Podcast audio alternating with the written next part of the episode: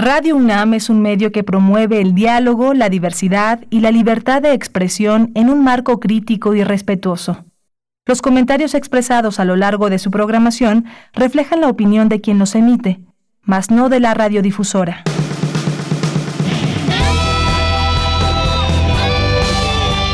Prisma RU.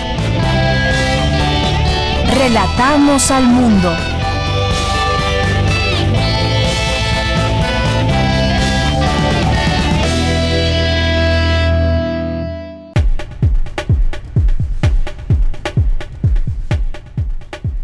Muy buenas tardes, muchas gracias por acompañarnos hoy aquí en Prisma RU en el 900, no, en el 900, no, en el 860 de AM y en el 96.1 de FM.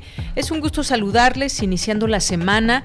Cuéntenos cómo les ha ido en este regreso a clases, en este inicio de ciclo escolar 2020-2021 con, pues sabemos, de esta manera no presencial. Si alguien estuvo por ahí en la mañana, pues como papás, como alumnos, cuéntenos su experiencia, qué clases tomaron el día de hoy. Alcancé a ver algunas clases de, eh, alguna clase de música a través de, de estos canales que están abiertos y dispuestos para las para las personas que van a tomar clase, para los estudiantes. Bueno, sería aquí interesante que nos compartan su, su opinión y todo esto marcado con quienes se conectan también a través de las plataformas digitales, a través de Zoom, con una caída que tuvo esta plataforma para conectarse, esta plataforma de videoconferencias. En buena parte del mundo hubo este, este problema con este servicio. Eh, hubo problemas para Estados Unidos, Europa, América Latina y pues surge aquí en México en medio del reinicio eh, a clases, no solamente para México, también en algunas otras regiones. Y como se sabe, como sabemos, pues esta plataforma es muy utilizada, es una de las principales plataformas que se usan para dar clases virtuales, así como hacer reuniones laborales. Es una de las maneras en que hemos tenido oportunidad de dar continuidad a muchos de los trabajos cotidianos y en la escuela también, por supuesto. Así que pues estuvo marcada con con esta situación de la caída o problemas con esta plataforma de Zoom y pues esta falla que afectó afectó a muchos lugares. Así que ya me contarán, ya me contarán cómo estuvo eh, su regreso a clases para maestros, para alumnos, para los padres de familia también en los espacios que se tienen. Hay historias distintas, hay quienes están cuatro niños en una misma casa y tienen que estar eh, pues atendiendo a sus clases, aun cuando estén en distintos grados. y ya ojalá que tengan oportunidad de conversar con nosotros, bueno, de conversar, no, de platicarnos, de darnos a conocer sus experiencias a través de nuestras redes sociales en arroba Prisma RU en Twitter y en Prisma RU en Facebook. Así que pues, ahí estamos muy atentos y pendientes de lo que quieran ustedes a platicar. Eh, vamos a platicar con el doctor Mario Luis Fuentes Alcalá, que es investigador del Programa Universitario de Estudios del Desarrollo, el PUED de la UNAM, y con él vamos a platicar un poco más al análisis de todas estas situaciones que se van dando con la pandemia, los riesgos, las vulnerabilidades por eh, COVID-19, cómo van reestructurando al mundo es necesaria eh, lo que plantea el PUED, una visión de desarrollo sostenible. ¿Qué significa esto? Pues quédense con nosotros para que aquí podamos eh, escuchar lo que nos dice el doctor Mario Luis Fuentes. Y bueno, vamos también a tener más adelante una conversación con nuestros amigos de Fundación UNAM, eh, que nos van a hablar del Foro 2020, la conferencia que va a haber el próximo 27 de agosto, COVID-19 y su modelación matemática, ventajas y limitaciones. Este va a ser un tema también que ellos tocarán en este foro y están todos invitados. Vamos a platicar si tienen algunas preguntas de de este tema, pues bueno, quizás podemos hacérselas un poco previas a, la, a, esta, a esta conferencia que se va a dar a conocer, porque los modelos matemáticos también juegan un papel importante en todo esto. Vamos a tener también aquí las actividades de la sala Julián Carrillo con Montserrat Muñoz, vamos a tener también ya en nuestra segunda hora una conversación con, José Ignacio Lanzagorta. Él es antropólogo y politólogo eh, del espacio urbano y eh, también pues ha estado muy atento a lo que ha sucedido en los últimos días, que es eh, estas actuaciones de parte de la autoridad hacia los puestos callejeros y ambulantes que pues muchas veces no, no pueden tener eh, un puesto callejero, pues todas las, eh, las medidas necesarias de limpieza para que la gente pueda consumir en ellos. Pero también estamos hablando no solamente de este, de este espacio público donde están los puestos callejeros, sino también lo que implica para las personas que están atendiendo estos lugares, lo que significa en estos momentos de pandemia el que puedan seguir en la continuidad de este, que es un negocio para sobrevivir, para comer también, llevar sustento a su casa. Así que vamos a hablar de este tema. Eh, vimos por ahí algunas notas, en, por ejemplo, eh, que en Polanco muchos de los triciclos que andan eh, vendiendo, que están vendiendo ah, comida por la calle, pues fueron, fueron se les recogieron y los llevaron a un lugar determinado y pues hay, hay mucho que platicar sobre este tema, varias cosas que se ligan. Vamos a tener hoy la cartografía RU con Otto Cázares, vamos a tener cultura con Tamara Quirós, eh, información internacional con Ruth Salazar y pues quédense con nosotros. Yo soy de Yanira Morán, les saludo con muchísimo gusto y saludo a mis compañeros que están trabajando allá en Radio UNAM, en Adolfo Prieto número 133. Desde muy tempranito continúa nuestra compañera Socorro Montes en los controles técnicos, está mi compañero Rodrigo Aguilar en la producción, Denis Licea en la asistencia y también pues un saludo a todos mis compañeros que trabajan desde casa, siguiendo pues las distintas conferencias, webinar y demás que se presentan desde nuestra universidad. Así que desde aquí relatamos al mundo. Relatamos al mundo. Relatamos al mundo.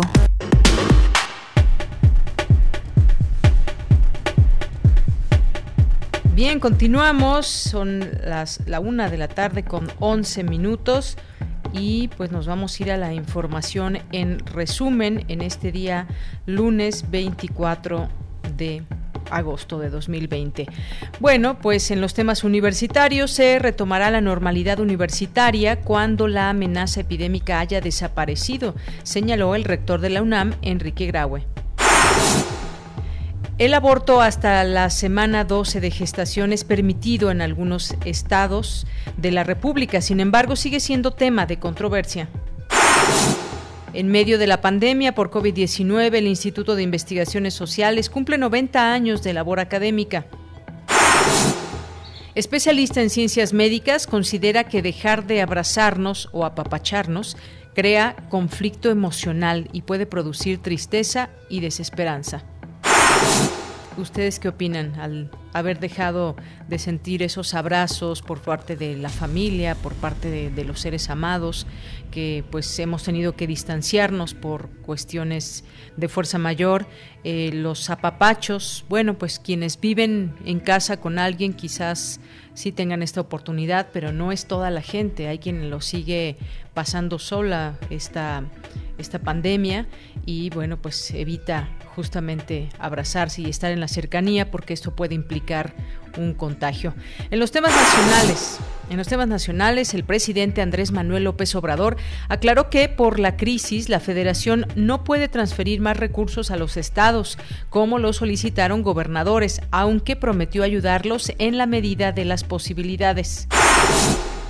El secretario de Educación Pública, Esteban Moctezuma, destacó el compromiso de padres y maestros para poder hacer posible este lunes el inicio del ciclo escolar 2020-2021 y el regreso a clases a distancia. Pues sí, efectivamente tiene que ser un compromiso de distintas eh, partes, los padres de familia, los alumnos, eh, pues pensamos en los niños más pequeños, necesitan un acompañamiento, no es solamente pues dejar ahí la televisión o dejar ahí una tableta y que ellos hagan todo, tiene que haber un acompañamiento, esto implica por supuesto tiempo, dedicación, que no en todas las casas es de la misma manera. Ya tendremos oportunidad de platicar al final de la semana lo que ha sido, eh, lo que serán estos primeros días dentro de esta modalidad. Y en más información, también ante la posible colusión entre distribuidores de gas LP para vender el cilindro a 500 pesos en la Ciudad de México, la Profeco pidió a la Comisión Federal de Competencia Económica que investigue. En la primera quincena de agosto, el índice nacional de precios al consumidor aumentó 0.24% respecto a la quincena inmediata anterior. Con esto, la inflación anual se colocó en 3.99%, la más elevada en 28 quincenas. En materia internacional, durante este lunes se ha reportado que la plataforma de videoconferencias, como les decía, Zoom, ha presentado fallas en sus servicios una nota a nivel internacional. Y manifestantes realizaron disturbios durante esta madrugada en Wisconsin, Estados Unidos, luego que un policía disparara siete veces a un hombre afroamericano por la espalda. Relatamos al mundo. Relatamos al mundo. Bien, es la una de la tarde con 15 minutos. La Secretaría de Salud reportó 560.164 casos acumulados de coronavirus y 60.480 fallecimientos. El subsecretario Hugo López Gatel aseguró que el gobierno federal ha hecho todo para atender la pandemia. Mientras tanto, este lunes, 30 millones de alumnos de educación básica iniciaron el ciclo escolar 2020-2021 con clases por televisión debido a la contingencia sanitaria.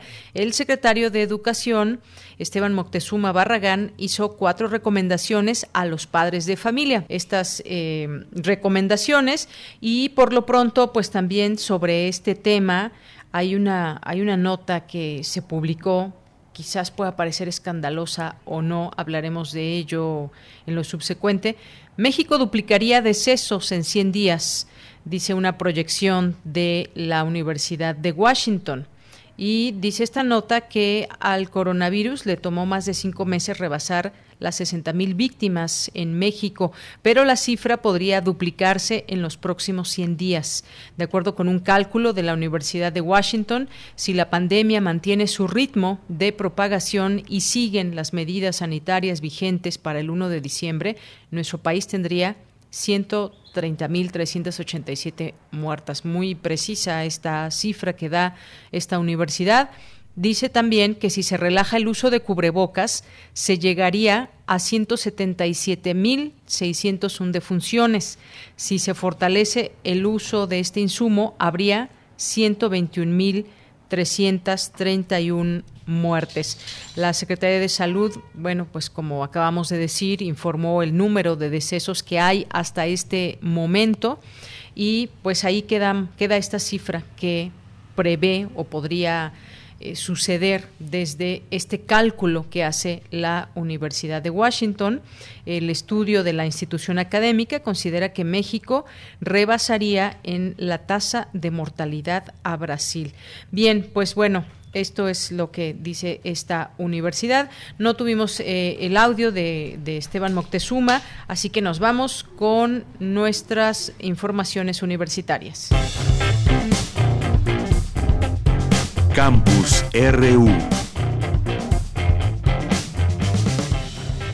Bien, pues entramos a nuestro campus universitario. El rector Enrique Graue participó en la conferencia internacional Los grandes retos de las universidades durante y post pandemia COVID-19 en América Latina.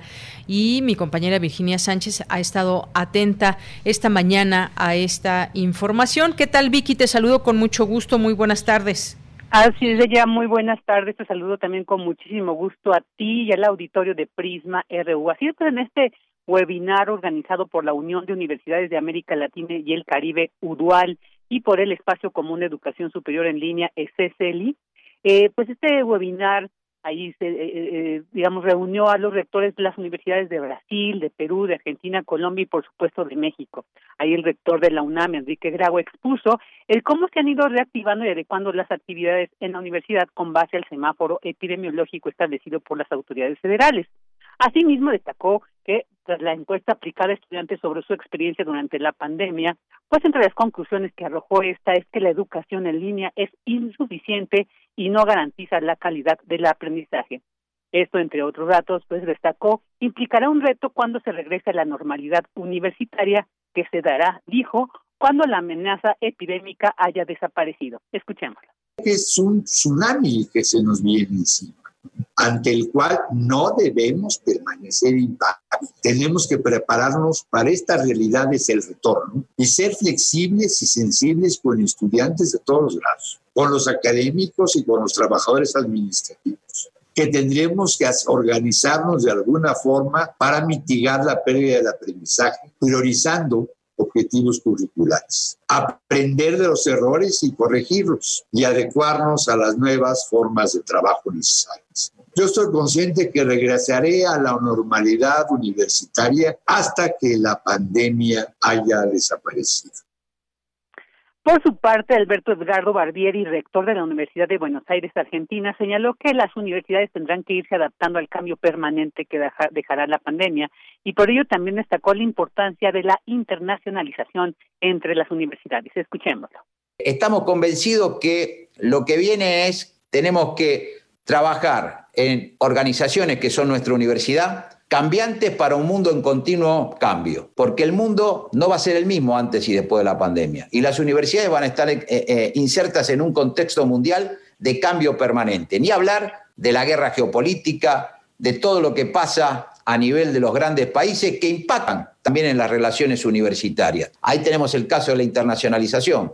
Yo creo que tenemos una oportunidad en Latinoamérica por nuestras relaciones, por nuestro idioma común, por nuestra historia común, y porque vimos que a nivel mundial no somos muy diferentes de nuestra problemática a lo que tienen otros países del mundo, a fortalecer esa complementariedad, esa internacionalización entre nosotros, a mostrarnos más como bloque en intercambiar experiencias, porque todo eso nos va a llevar a estar mejor parados para cualquier otra nueva realidad como esta que nos toque enfrentar. En tanto, Orestes Cachay Bosa, rector de la Universidad de San Marcos, Perú, señaló la importancia de la responsabilidad social que se ha requerido y requerirá en la pospandemia y el trascendental papel que en ello juegan las instituciones educativas. Y finalmente, Dolly Montoya, presidenta de la URUAL y rectora de la Universidad Nacional de Colombia, detalló lo que en general representarán los desafíos de las universidades latinoamericanas durante la pospandemia, como es el lograr cero deserciones, el apoyo a la sociedad con investigación e innovación, y la sostenibilidad de las instituciones. También en este webinar participó Bajan Agobyan, rector de la Universidad Sao Paulo de Brasil, pues, cuya ponencia fue en portugués y no, no se pudo obtener un, un audio adecuado. Pero bueno, esto es en general lo que se escuchó en este webinar, los grandes retos de las universidades durante y la post-pandemia COVID-19 en América Latina.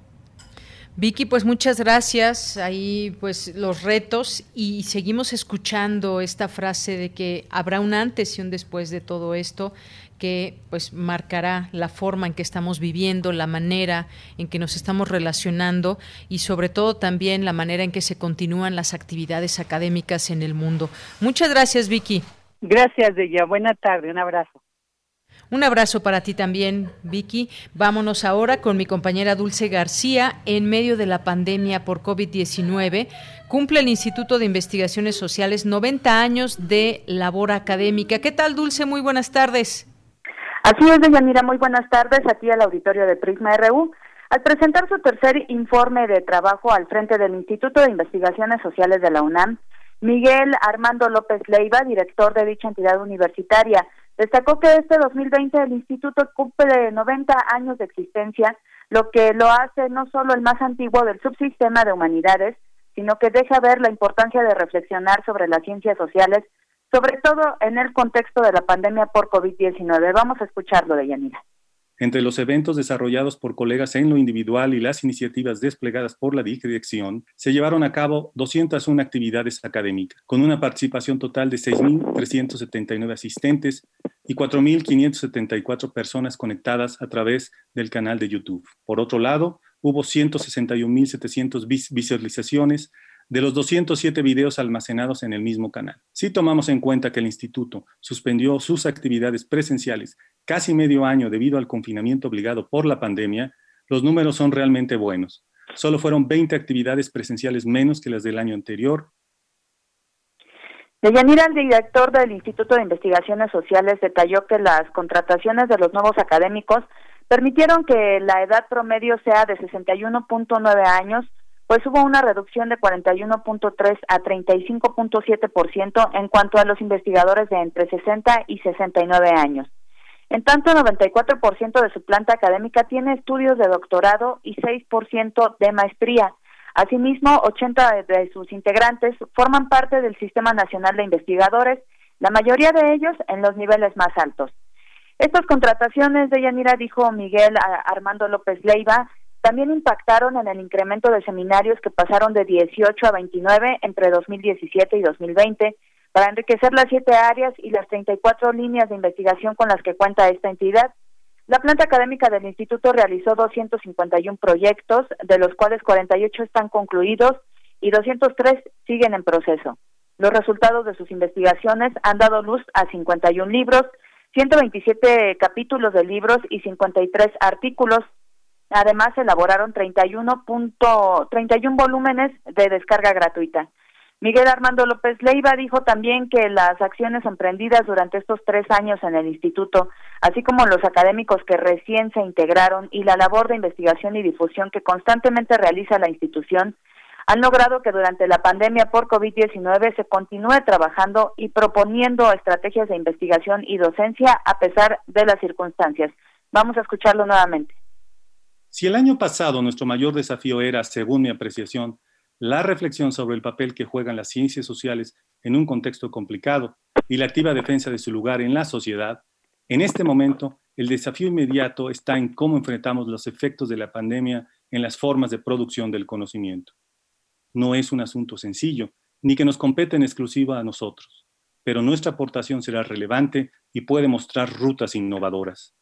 ¿Cómo resolvamos este hechizo parafraseando Califatides, será una muestra de la capacidad que tenemos para adaptarnos a circunstancias indeseables. Y bueno, Deyanira, durante este informe estuvo presente la doctora Guadalupe Valencia, coordinadora de humanidades, quien destacó la manera en la que el Instituto de Investigaciones Sociales logró continuar sus actividades a pesar del confinamiento. Vamos a escucharla. A todos nos ha afectado la pandemia y el confinamiento de distintas maneras pero es natural que la comunidad del Instituto de Investigaciones Sociales se sienta particularmente apesadumbrada, ya que ha tenido que cancelar diversas actividades, muchos festejos, muchas fiestas previstas para la celebración de sus 90 años. Se ha plantado estoicamente, ha continuado trabajando y celebro la estupenda convocatoria para la capacitación del uso de plataformas digitales para la impartición de clases a distancia, como hoy corresponde.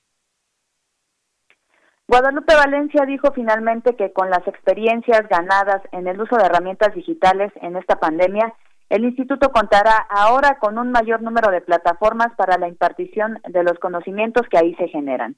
Esta es la información de Yanira.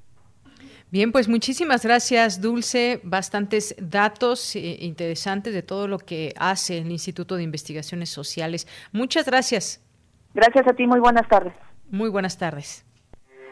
Porque tu opinión es importante, síguenos en nuestras redes sociales, en Facebook como Prisma RU y en Twitter como arroba PrismaRU. Bien, continuamos, es la una de la tarde con 28 minutos y vamos a platicar ahora en este momento sobre un tema que pues nos parece importante compartir con el con el público. La política la política pública debe asumir que la COVID-19 está reestructurando el mundo y es importante comprender los riesgos y vulnerabilidades que erosionan las democracias y desafían los marcos conceptuales y teóricos, es lo que afirmó el doctor Mario Luis Fuentes Alcalá, investigador del Programa Universitario de Estudios de Desarrollo, el PUED de la UNAM, a quien le doy la bienvenida justamente para hablar de este tema. Bienvenido, doctor. Muchas gracias por el espacio. Doctor, la emergencia sanitaria trajo consigo una nueva realidad. En, ello va la salud, la economía, las demandas sociales, eh, como la gobernabilidad, marginación, eh, estabilidad social o desempleo, y se van intensificando riesgos. Me gustaría que nos platique sobre esta situación, que nos describe este proceso que no se puede ni se debe esconder en todo caso. Hay que intentar resolverlo desde cada lugar correspondiente. Platíquenos sobre este escenario, por favor. Primero hay que reconocer que, sin duda, hay un debate necesario. Algunos sostienen que esto es un, digamos, un evento enorme, complejo, que afectó la salud del mundo y obviamente de nuestro país. Y que este impacto, digamos, en, en las áreas de salud o en la enfermedad y muerte de millones de seres humanos y en nuestro caso de miles de mexicanos, tendrá en su momento un desenlace, digamos, deseado. Habrá una vacuna, se vacunará a todos los 130 millones de mexicanos y regresaríamos a lo anterior. Esa es una posición. La otra, algunos eh, investigadores sociales sostenemos, primero que no es un tema solo, digamos, de una vacuna que es una vacuna que en el mejor de los casos estará disponible a finales del 21 y probablemente el 22 y que seguramente tendrá un enorme eh, desafío en términos de pues llegar a los mil pues, setecientos millones de seres humanos o a la mitad de ellos. Y obviamente el, el tema es que no es una simplemente un tema de una enfermedad. Yo estoy convencido que el confinamiento esta terrible realidad de ver a muchísima gente este con cubrebocas en el cual hoy nos damos cuenta que tenemos que estar a distancia y la distancia nunca es sana, siempre hemos propuesto al contrario, construir cohesión social, construir cercanía, construir tolerancia, construir empatía solidaridad. Entonces la distancia ahora que tiene que hacer está transformando profundamente a todos y a todos los espacios sociales. Hoy estamos viviendo una realidad de que 30 millones de niños y niñas van a seguir aislados en cuartos, algunas viviendas con servicios y algunas casas que sí son hogares, pero van a seguir estando solos y se va a romper este proceso, digamos, de aprendizajes sociales que implica el patio, el recreo, el tener reglas colectivas y hoy van a tener que vivir el aislamiento que implica estar en estas viviendas donde a veces están muy solos y mucho tiempo solos y ahora van a estar más solos. Algunos van a salir del sistema escolar, otros se van a mantener un tiempo, pero lo que es sin duda una realidad es que el aprendizaje se va a colapsar, el aprendizaje social y obviamente el curricular. Bueno, así está pasando en todos los espacios. Antes los paraderos eran lugares, digamos, masivos, colectivos, se buscaba mover mucha gente al mismo tiempo. Se tiene que transformar, porque no es el COVID, es la realidad que mientras siga esta devastación del medio ambiente, del capital natural, habrá otros virus más adelante. Es decir, toda la manera como hemos pensado vivir este, en humanidad se va a transformar. En ese sentido, la política social, la política pública sigue atrapada en la inercia de la época antes del COVID y lo que yo llamo una nueva época que tendremos que aprender, como estamos aprendiendo sorprendentemente, a caminar con cubrebocas, a ponernos micas, a estar aislados y aquellos que tienen facilidades mantener un contacto, digamos, este virtual, que es un contacto virtual, no hay que olvidarlo, y que nunca va a, pues, a sustituir lo que realmente postulábamos hace seis meses, la cercanía, el contacto visual, el llamar a la gente por su nombre, el tratar de ir más allá de los círculos cerrados donde vivimos, ya sean nuestras familias o amigos.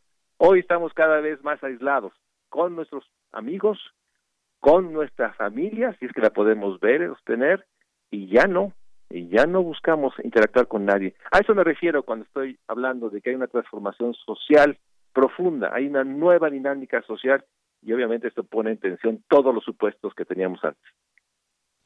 Bueno, pues vaya realidad, doctor, que, que, nos describe y que estamos ya eh, viviéndola hay un antes, un después. Todo ese tema del aprendizaje escolar, escolar ha cambiado completa y radicalmente en tan solo unos, unos meses. Pero ante este escenario, pues eh, mucho se habla, por ejemplo, de la resiliencia, se habla de que pues debemos de transformarnos y creo que hacia allá vamos. Eh, cuando hablamos de que estamos en una crisis mundial, pues se habla de crisis, es hablar de cambio.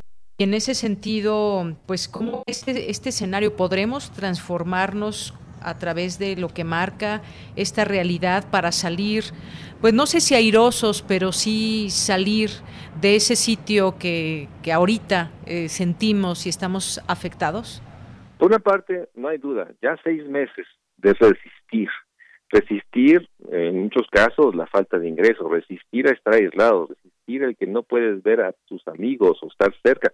Bueno, resistir y acostumbrarse a no dar abrazos, a no saludar de mano, es algo que está transformando brutalmente. Entonces, sin duda está costando mucho resistir, pero también es muy desigual la resistencia.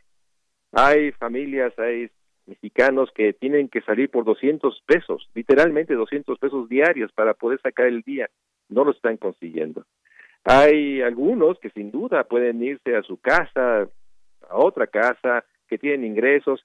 Claro que tienen mayor capacidad de resistencia porque tienen más medios, digamos, digamos para tener bandas anchas e internet. Entonces la resistencia es muy desigual y no hay programas sociales.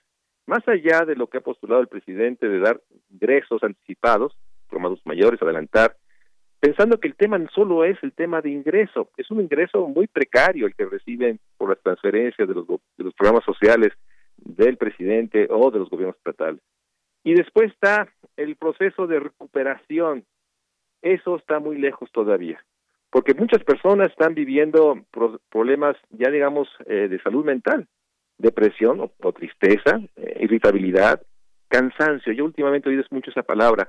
La gente está cansada, cansada de esto y no ve o al contrario, cree todo lo que sale en las eh, los chats internet y de pronto alguien dice que en China o en Japón o en Australia y, y hay medidas este milagrosas o hay incluso a, gente que dice esto no es más que una manipulación de algunos grupos poderosos y no existe el COVID.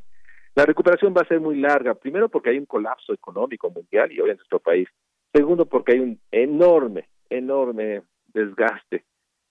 Y la recuperación sigue una fase de reinventarse. Va a haber gente que va a tener que, pues ya no puede vender en la calle y tendrá que buscar otra manera de conseguir ingreso, va a haber que reinventar relaciones sociales porque muchos hogares van a vivir y están viviendo tensión, desgaste y pues van a tener que reinventarse eh, las relaciones personales, familiares, porque muchas se van a construir, pero muchísimas más se van a erosionar. Es demasiado, demasiado tiempo y además este la desesperanza, una palabra terrible.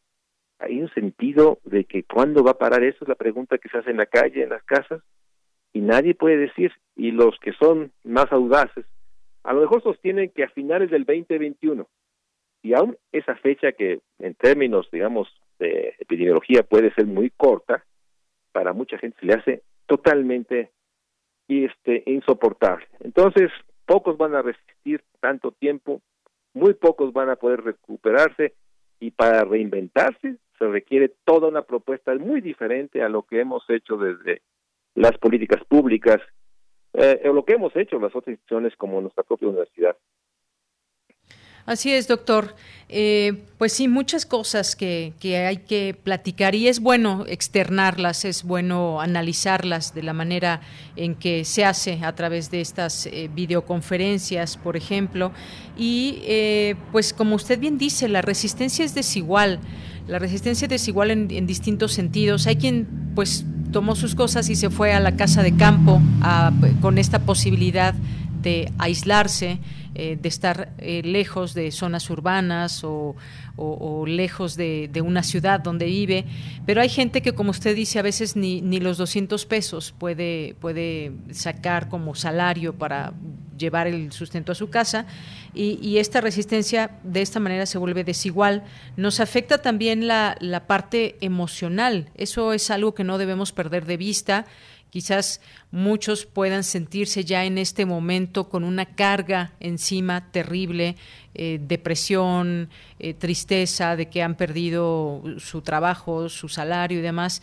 Y hay quien todavía pues está resistiendo desde un lugar más eh, privilegiado. Eh, yo he escuchado pues distintas formas que la gente expresa de cómo está pasando esto. Hay quien ya de por sí trabajaba en este tipo encierro, digamos, desde su casa, conectado a internet y, no pasa nada, no hay mucha diferencia. Pero pienso en otros, en otros, eh, en otras labores, toda la labor ligada por ejemplo, eh, al turismo, eh, a los restaurantes, los lugares donde acudía la gente.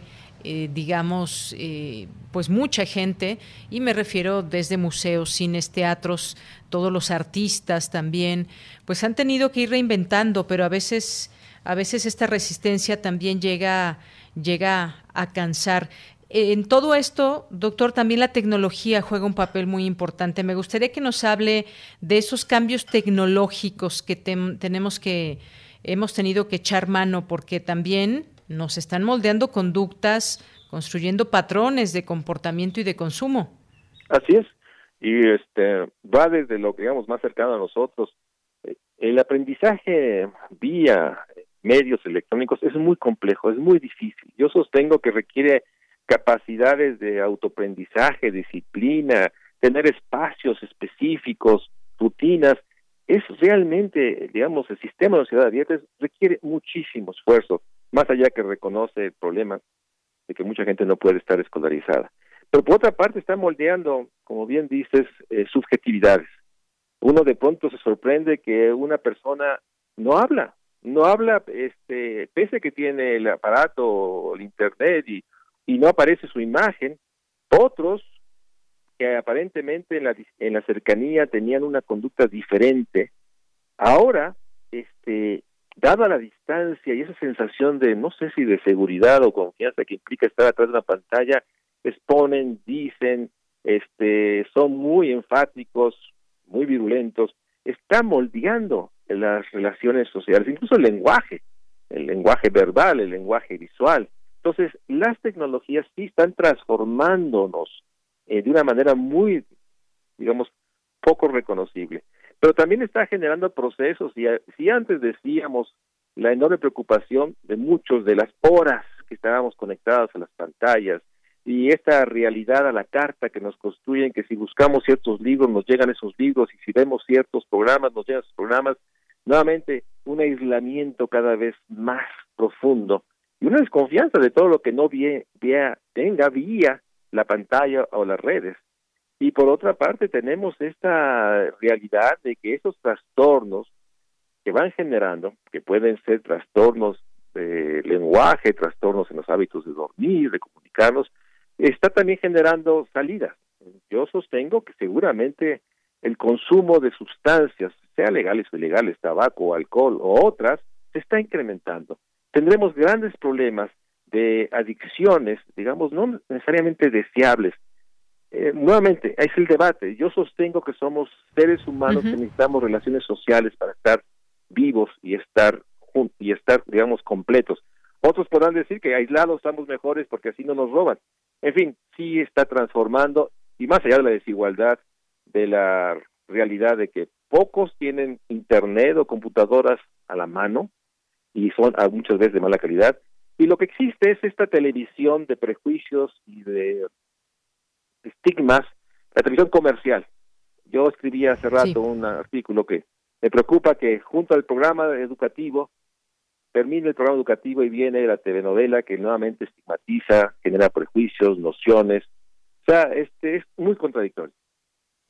Bien, pues este es el escenario y más vale hablar de él de manera clara, de manera contundente, porque es nuestra realidad ahora y entonces hay que habituarse y hay que seguir platicando esto, qué está pasando y qué puede pasar. Y hay muchas conversaciones también, qué va a suceder eh, post-COVID, escenarios post-COVID que también habremos de seguir discutiendo.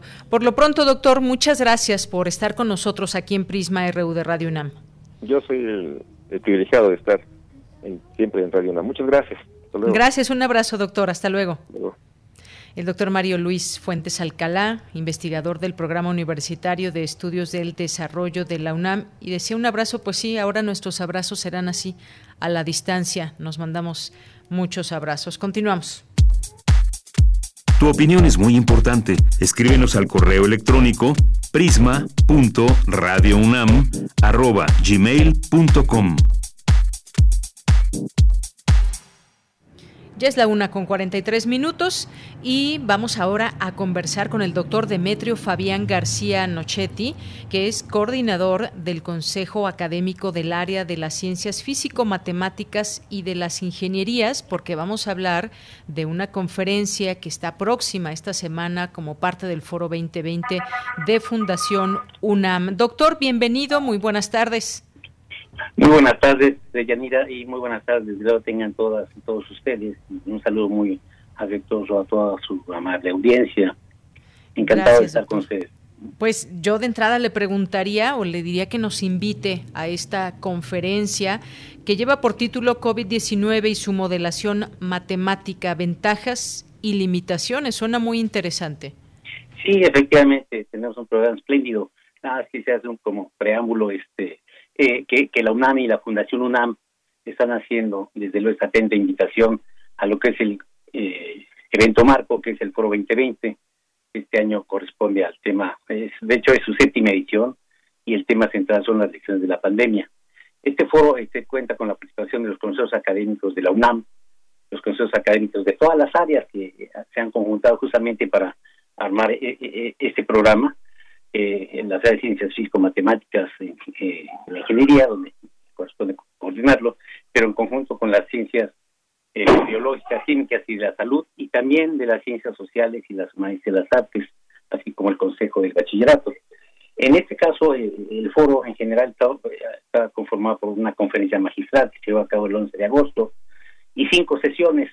En este caso, el jueves próximo estaremos este, asistiendo a la sesión eh, que se llama, eh, la sesión 2, que se llama COVID-19 y su modelación matemática, ventajas y limitaciones. Eh, en buena medida, los temas que se abordarán en esta mesa corresponden a pues modelos matemáticos, modelos estadísticos y modelos epidemiológicos. Y básicamente, pues cada uno de los tres ponentes que nos acompañan, pues son especialistas, son expertos en estas áreas.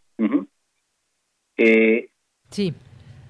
Son especialistas que podrán eh, quizás resolvernos esas dudas porque eh, quienes no entendemos de esos modelos matemáticos, cómo, cómo, cómo funcionan y cómo proyectan eh, posibles escenarios en cuanto a los números de personas que se contagian, el número de personas que desafortunadamente pueden perder la vida. Es decir, entenderlo también es, es, interesante para saber también, después de estas eh, proyecciones, cómo, cómo actuar por parte de las instancias.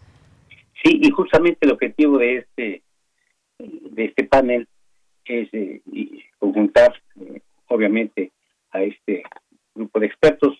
Para empezar, tendremos una charla a cargo del doctor Jorge Velasco Hernández, investigador del Instituto de Matemáticas eh, de Curiquilla, Curiquilla en la UNAM, y, el doctor Jorge Velasco, bueno, pues él ha estado este, trabajando de manera muy cercana eh, desde hace ya buen tiempo en, en este tipo de temáticas en particular.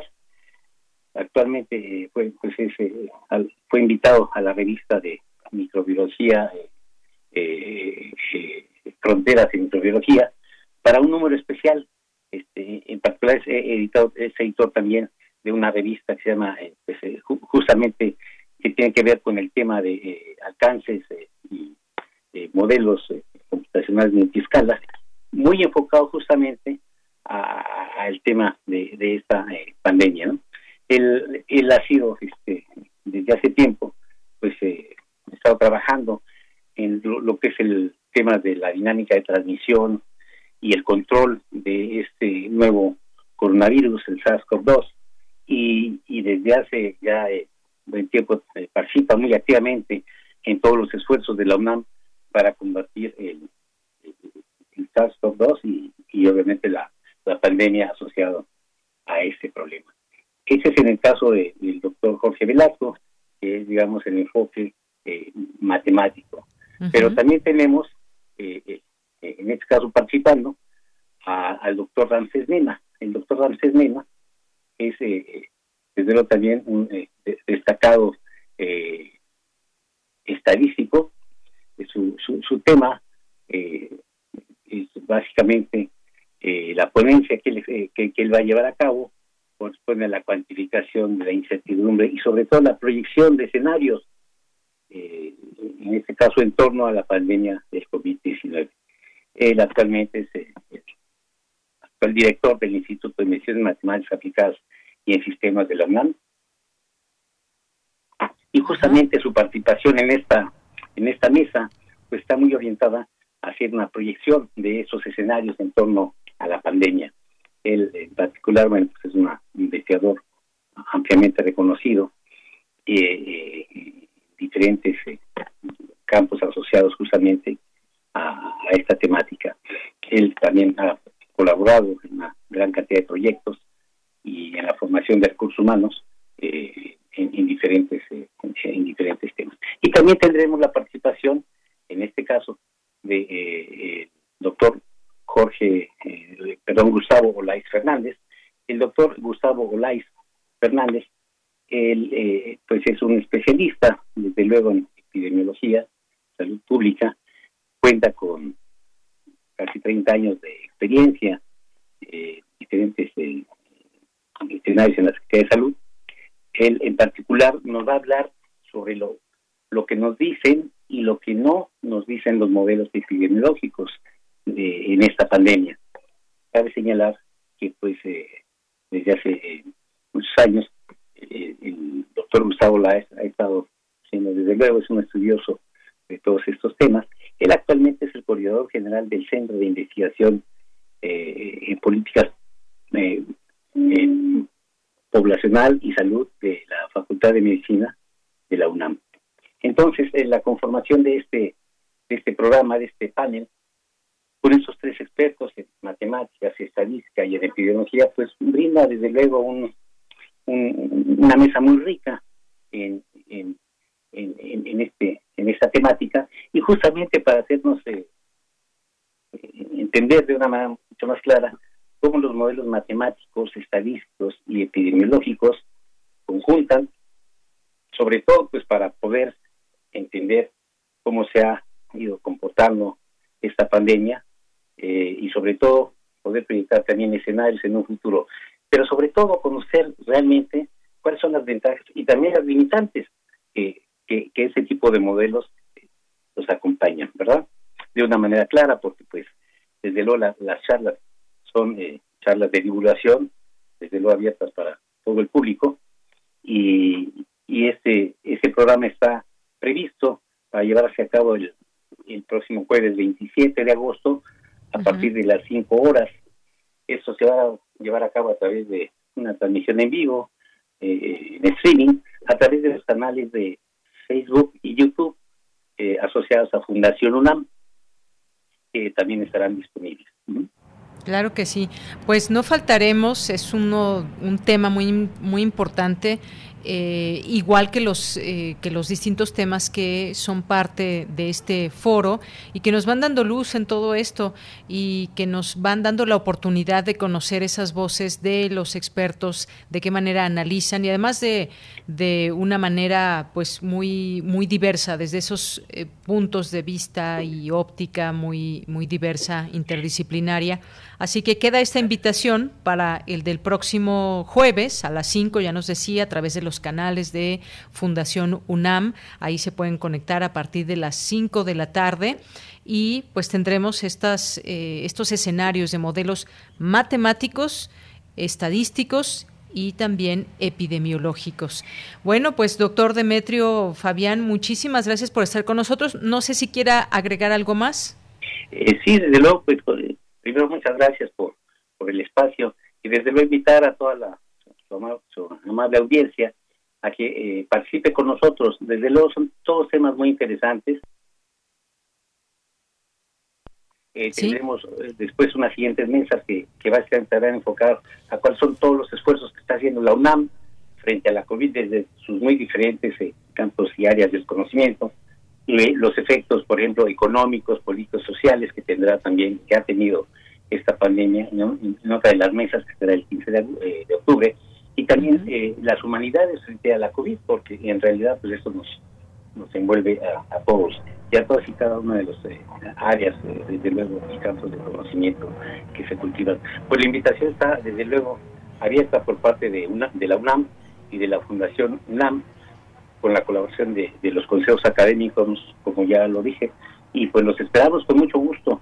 Eh, saldrán desde luego temas de discusión muy, muy importantes. Y sobre todo también es un foro en donde la audiencia puede eh, expresar sus eh, preguntas, hacer preguntas a, los expertos y, y desde luego estar muy bien informados. Muy bien, pues eso, eso está bastante bien que la gente pueda participar. Dejamos ahí la invitación a través de los canales de Fundación UNAM, así los encuentran en Twitter, en Facebook. Doctor Demetrio, muchas gracias y buenas tardes. Muy buenas tardes, Diana. Mucho gusto y saludos a todos. Muy amable. Igualmente. Hasta luego, doctor Demetrio Fabián García Nochetti, coordinador del Consejo Académico del Área de las Ciencias Físico-Matemáticas y de las Ingenierías. Continuamos. Porque tu opinión es importante, síguenos en nuestras redes sociales, en Facebook como Prisma RU y en Twitter como arroba PrismaRU.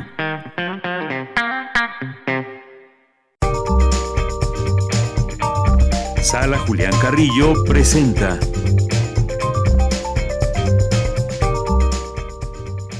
Saludo con mucho gusto a Montserrat Muñoz, que pues bueno, está aquí con nosotros ya en Prisma RU. ¿Cómo estás, Monse? Hola, ¿qué tal? Deyanira, equipo de Prisma RU y por supuesto a nuestra querida audiencia, a todos nuestros radioescuchas. Es un placer, como cada lunes, ser parte de este programa y también, como siempre, ser parte de la comunidad UNAM y, por supuesto, de todas las labores que hacemos desde Radio Universidad para todas y todos ustedes.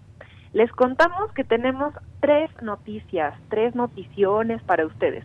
El primero, bueno, la primera más bien, es que ya se llenó con gran éxito el curso de oratoria de Sergio Ruiz. Esto pues nos da mucha alegría porque a pesar de ser en línea, pues tenemos muchos interesados quienes están dispuestos a aprender sobre la locución y también por ello reabrimos el curso Voz tu Voz impartido por la gran maestra, actriz y dramaturga Elena de Aro. Ella es egresada de la Facultad de Filosofía y Letras en la carrera de licenciatura en teatro y bueno, pues también es muy famosa y reconocida. Bastará que ustedes busquen su currículum como Elena de Aro. Y también pues ha impartido muchas veces este curso a lo largo de ya pues más de dos años en Radio Universidad y por ello pues migramos a el programa en su modalidad online y por ello pues también es una invitación a todos ustedes quienes estén interesados en la locución y en la lectura y además de la interpretación de textos literarios, por ejemplo, poemas, cuentos para niños, cuentos de literatura fantástica y en este curso pues se trabajará con el reconocimiento de la conciencia corporal y también la voz para poder leer con matiz, con volumen, con dicción y con intención. Entonces, si están interesadas o interesados, por favor, consulten las redes sociales de Radio UNAM, también de la sala Julián Carrillo, donde si tienen dudas o preguntas, ahí también los atendemos. Esto será en el mes de octubre, de octubre a noviembre, los días sábados, modalidad en línea, y tenemos un descuentazo para la comunidad UNAM, ya sean estudiantes o trabajadores. Entonces, pues ese es el primer notición que tenemos, curso voz tu voz con Elena de Aro. La segunda noticia es que tenemos también ya una amplia preparación y noción del programa digital que será a cargo de mesas literarias y de cuestiones editoriales. Recordarán o sabrán o les cuento que en Radio UNAM tenemos un tianguis de diversidad textual que se llama Los Otros Libros. Y pues es una reunión que cada año se celebra pues con mucha eh, entrega literaria con temas relacionados a la cuestión sobre pues qué es ser un editor, qué es un libro, hay de verdad productos y pues eh, autores invaluables y por ello pues también realizaremos una edición virtual. Entonces pues preparamos mesas con grandes personajes del mundo eh, de la literatura, así que estén pendientes de nuestra red social, de nuevo, Facebook Sala Julián Carrillo Y la tercera noticia es que pues seguimos con las mejores retransmisiones de intersecciones y este viernes a las 9 en la frecuencia de Radio UNAM tendremos la retransmisión de un grupo de rock de la sierra proveniente de la tierra mágica donde hay playa, donde hay cócteles de mariscos, donde hay pescado zarandeado y también donde hay carne asada, muchísimo calor y mm, también, por qué no decirlo, muchísima cerveza. Estoy muchísima sed. sí, exacto, pero sed de la, de la buena, de la mejor. Solo para mayores de 18 años eso sede, pero la música la podrán escuchar todos en familia este viernes a las 9 y estoy hablando de una banda que lleva en el nombre pues la virtud. Mochis Bendito, porque nos vamos a enlazar hasta Sinaloa, allá en los Mochis, con este trío de rock de la sierra que mezclan lo mejor del tinte anglosajón del rock, pero también con requintos y con composiciones poéticas como provienen, bueno, provenientes del de, eh, género sierreño, que si no lo conocen, escuchen por favor. Y a las ocho y media en Facebook tendremos una entrevista con estos muchachos de la agrupación y pues para que escuchen el acento, para que les hagan preguntas, para que se les vaya antojando esta música, pueden buscarlos como Mochis Tito en todas las redes sociales. Y por ejemplo, estrenaron hace un mes una canción que les recomiendo muchísimo, se llama Ámbar está en vivo y se las voy a poner también en un Twitter para que pues vayamos calentando los oídos y los sentidos para recibir a estos muchachos y por supuesto pues unirnos a través de la frecuencia de Radio UNAM con diferentes geografías de México, con diferentes tintes musicales y pues de nuevo con la fusión de todo nuestro trabajo que hacemos para y por ustedes. Pues ya está sonando los mochis bendito y esto fue cierto, mi compa. Los vamos a escuchar para irnos al corte. si te parece bien, Monse. Todos son plebes y no es como un sentido despectivo. Entonces, pues un saludo a todos los plebes de allá de Sinaloa y pues arre. Muy bien, pues Montserrat Muñoz, muchísimas gracias y nos vamos a despedir con ellos justamente para irnos al corte. Muy buenas tardes. Gracias, Deyanira, Prisma RU, un saludo y abrazo sonoro para todos.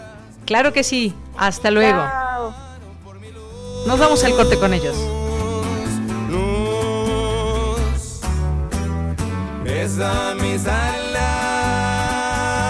que están afiladas, mi sexy amor, besa mis alas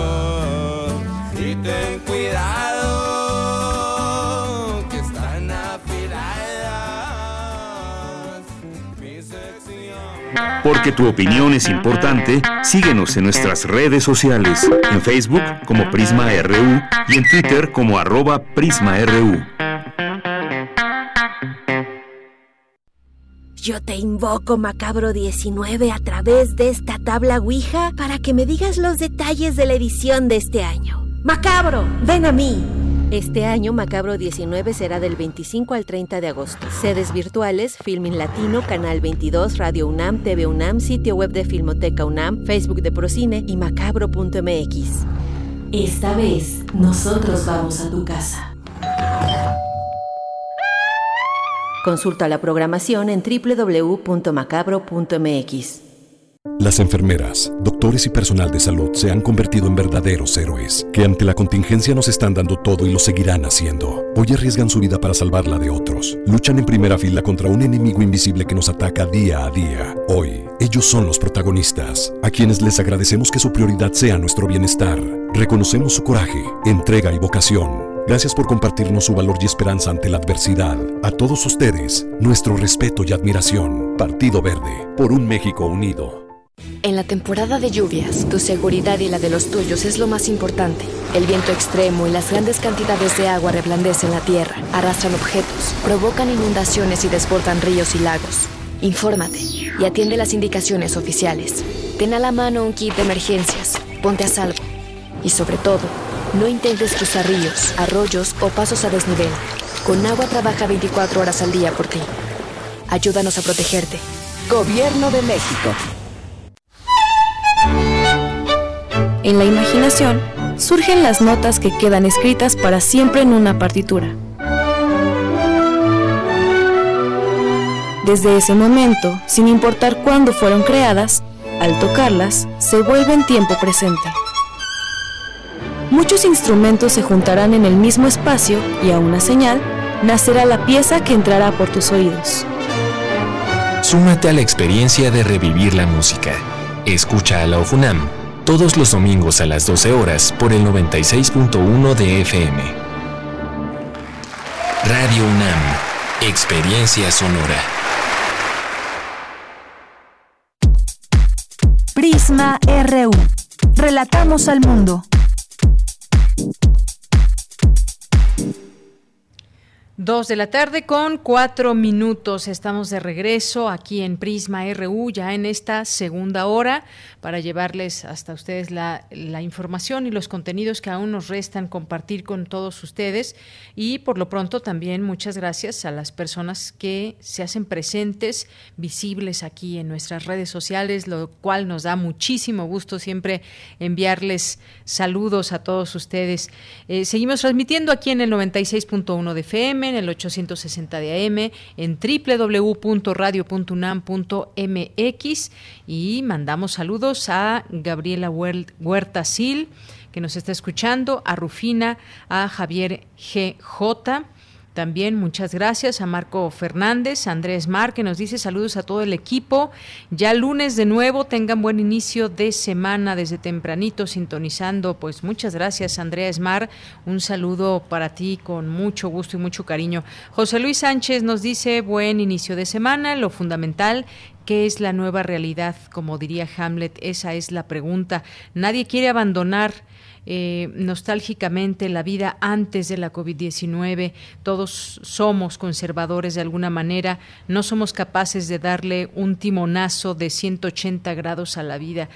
Pues algunas cosas cuestan mucho trabajo, José Luis, sobre todo esto que nos decía uno de los entrevistados hace hace unos, unos momentos, eh, los abrazos, los apapachos, eh, pues es sí, es difícil abandonar esa forma de ser que nos ha marcado como sociedad, que nos marca como personas también, el poder llegar a un lugar de trabajo, a la escuela, a un punto de reunión, a una fiesta, a cualquier lugar y darle un beso y un abrazo a la, persona, a nuestro interlocutor, a nuestra familia, ni siquiera a nuestra familia.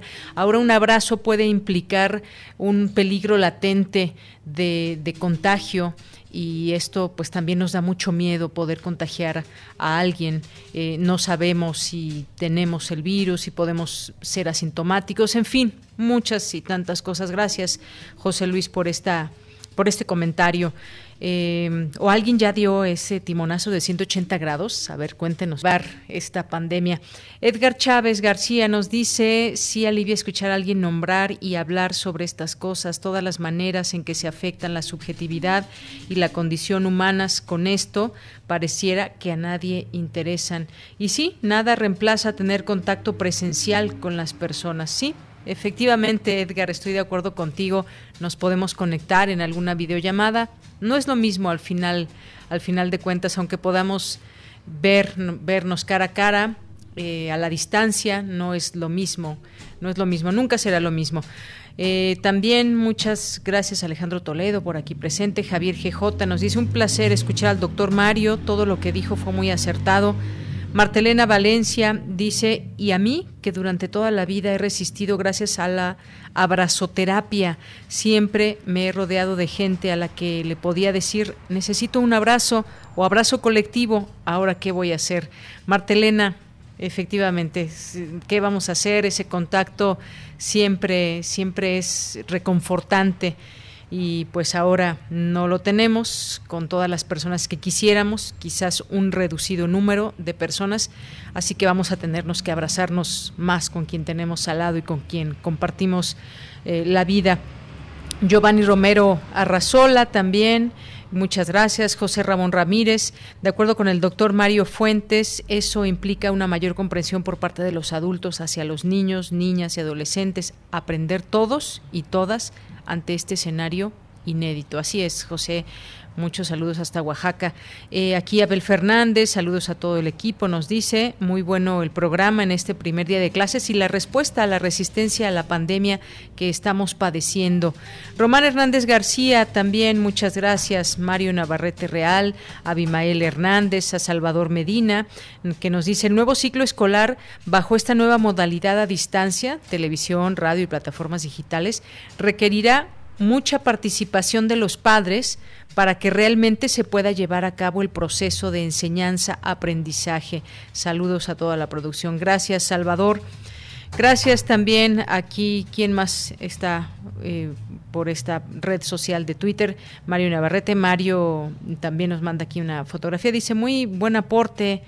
Eh, desde muy temprano con primer movimiento. Sí, por ahí estuvimos, Mario, muchas gracias. Eh, también nos manda aquí una, una, fotografía. Dice, listos para la sintonía de Prisma RU. Saludos cordiales a todos los radioescuchas ah, de la radio universitaria, de la radio UNAM, que nos dicen, relatamos al, al mundo con su gran equipo de trabajo y una hermosa flor que no sé cómo se llama. Está muy bonita, es una color rojo, no sé cómo se llama esta, esta flor, Mario ya, ya nos contarás. Y bueno, pues con esto despedimos aquí a las personas de, de Twitter, pero lo seguimos leyendo, ¿eh? lo seguimos leyendo, así que no, no dejen de estar escribiendo. Muchas gracias. Nos vamos ahora a la información. Analiza magistrado el tema del aborto desde la materia jurídica. Mi compañera Cindy Pérez Ramírez nos tiene esta información. Adelante, Cindy. Deyanira, muy buenas tardes a ti y a todo el auditorio. Durante la conferencia virtual Aborto, confrontación entre Iglesia, Estado y Sociedad, organizada por el Instituto Nacional de Ciencias Penales, Jorge Ojeda Velázquez, magistrado de circuito, señaló que ante esta controversia es necesario que los juzgadores conozcan los fundamentos de la tradición cristiana acerca del aborto. Asimismo, refirió al consenso y permisividad de algunos ante ciertas causales. Vamos a escucharlo. Aquellas cargas de tolerancia tampoco están distribuidas simétricamente entre creyentes y no creyentes, como así lo demostró la encuesta de opinión católica del año 2014, de las que se advierte que existe un desacato silencioso en relación a lo sostenido por las iglesias a no abortar, toda vez que el 80% de las personas están de acuerdo en que una mujer aborte cuando su vida está en peligro y el 75% opinó que la mujer debe abortar si sufrió una violación. En medio de estos dos extremos absolutos encontramos una posición intermedia. Y la encontramos en las legislaciones y en la tradición jurídica secular que ha sabido diferenciar entre el valor otorgado a la vida embrionaria y el valor otorgado a la persona humana ya adulta. El catedrático explicó que ya es a partir de la tercera etapa del embarazo cuando el Estado debe proteger la vida del producto es el derecho de la mujer para tomar la decisión de interrumpir el embarazo antes de la viabilidad del producto. Libertad de acción que el Estado debe respetar como exigencia de la mujer para tener el control sobre su destino y su cuerpo. Ahora bien, creemos que en la tercera etapa del embarazo, el Estado sí tiene un interés legítimo, primordial, para preservar la vida del feto por encima de la vida de la mujer encinta a partir de la décima segunda semana y hasta la vigésima sexta semana de gestación. En la cuarta etapa, cuyo plazo inicia entre la vigésima sexta semana de embarazo y culmina a los nueve meses, en este último aspecto, coincidimos intensamente con las iglesias en la defensa de la vida del no nacido Cabe señalar que la Suprema Corte de Justicia de la Nación atrajo un segundo amparo por el tema de aborto en el estado de Veracruz. Esta es la información de Yanira. Cindy, pues muchas gracias por la misma, este tema también visto desde la materia jurídica. Muchas gracias. Muy buenas tardes. Muy buenas tardes. Vamos ahora con Cristina Godínez. Evitar los abrazos, seguimos hablando, hablando de abrazos, provoca conflicto emocional. Platíquenos cómo, cómo les afecta no dar abrazos. Aquí una radioescucha que ya nos platicaba sobre este tema de su abrazoterapia y bueno, desafortunadamente ahora no la puede llevar a cabo.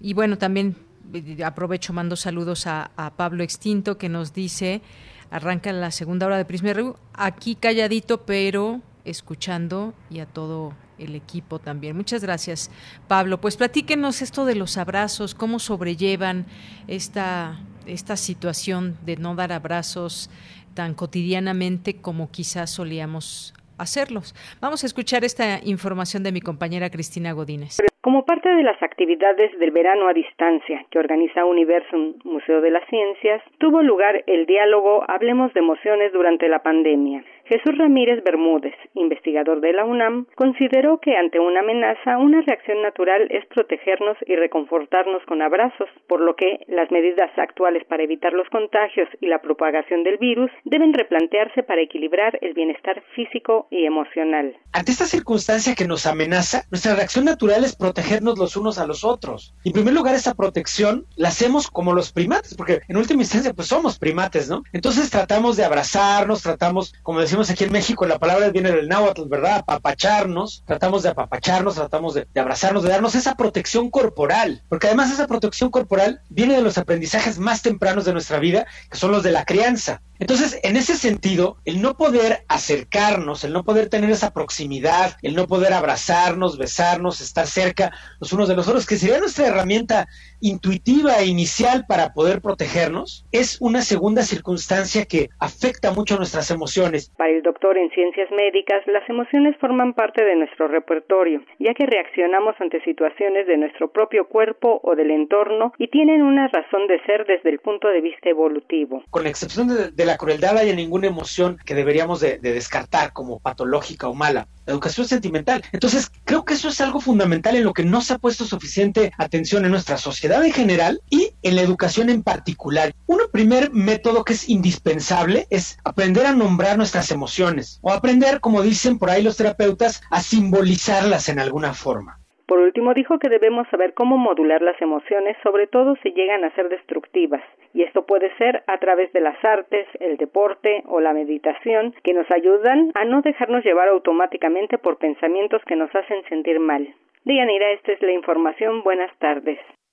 Muchas gracias, gracias Cristina Godínez por esta información. Sí, sabemos también de esa realidad que ha traído el confinamiento y que ha sido también violencia familiar, desafortunadamente.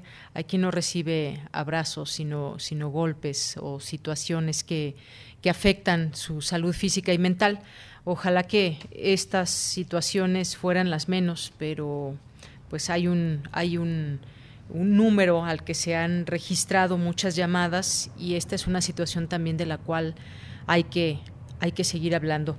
Pero incluso también, por otra parte, hay personas que son muy oscas, no les gustan los abrazos y los apapachos, pero a, a quienes sí nos gusta, pues dirán muchos, no pasa nada si no te eh, das un abrazo, pero pues para muchos es el alimento del alma y sin un abrazo diario es difícil sobrevivir ante este eh, panorama, eh, sobrevivir en un sentido evidentemente eh, un poco ficticio, pero, pero sin duda esos abrazos nos, nos dan mucho en lo emocional.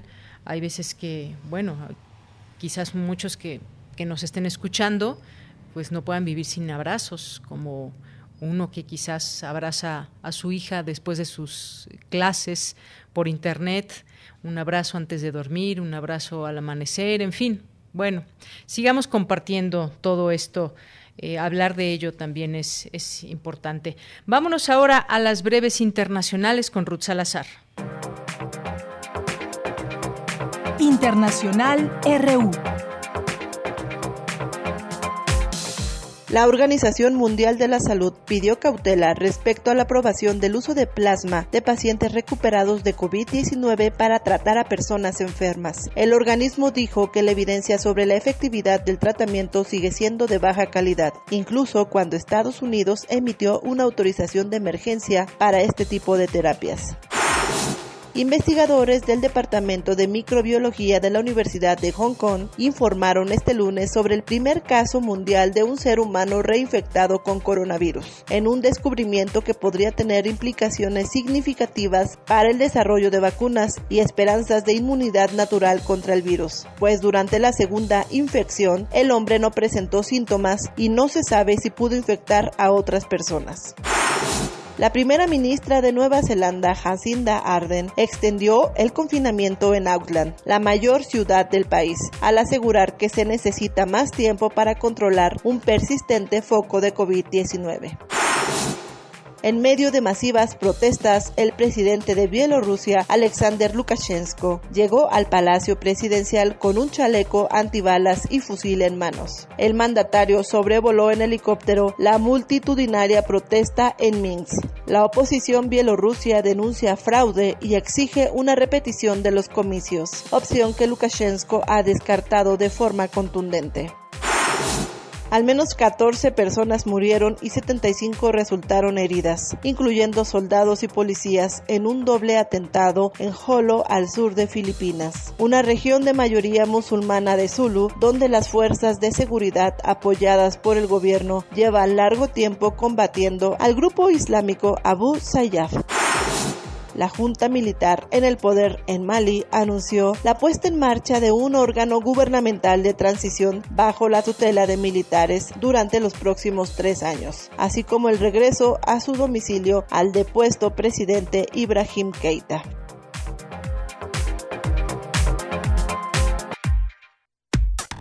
Relatamos al mundo. Relatamos al mundo. Dos de la tarde con 19 minutos y bueno, hablábamos de abrazos y hablábamos de los apapachos y demás. Yo quiero mandarle un, saludo a nuestro subdirector de producción, a Jaime Casillas, para que se recupere pronto y le deseamos mucha salud y le mandamos un abrazo a todo el equipo de Prisma RU. Continuamos. Continuamos. Relatamos al mundo. Relatamos al mundo. Muy bien, pues efectivamente, continuamos y ya está en la línea telefónica José Ignacio Lanzagorta, es antropólogo y politólogo, antropólogo del espacio urbano, del lugar, centros históricos y patrimonialización. Eh, cursa el doctorado en Ciencias Sociales en el Colegio de México y lo tenemos aquí hoy en Prisma RU de Radio UNAM. José Ignacio, muy buenas tardes. ¿Qué tal, Deyanira? Buenas tardes, buenas tardes también a todo tu auditorio. Solo decir que ya, ya acabé el doctorado. Ah, muy bien, felicidades. Gracias.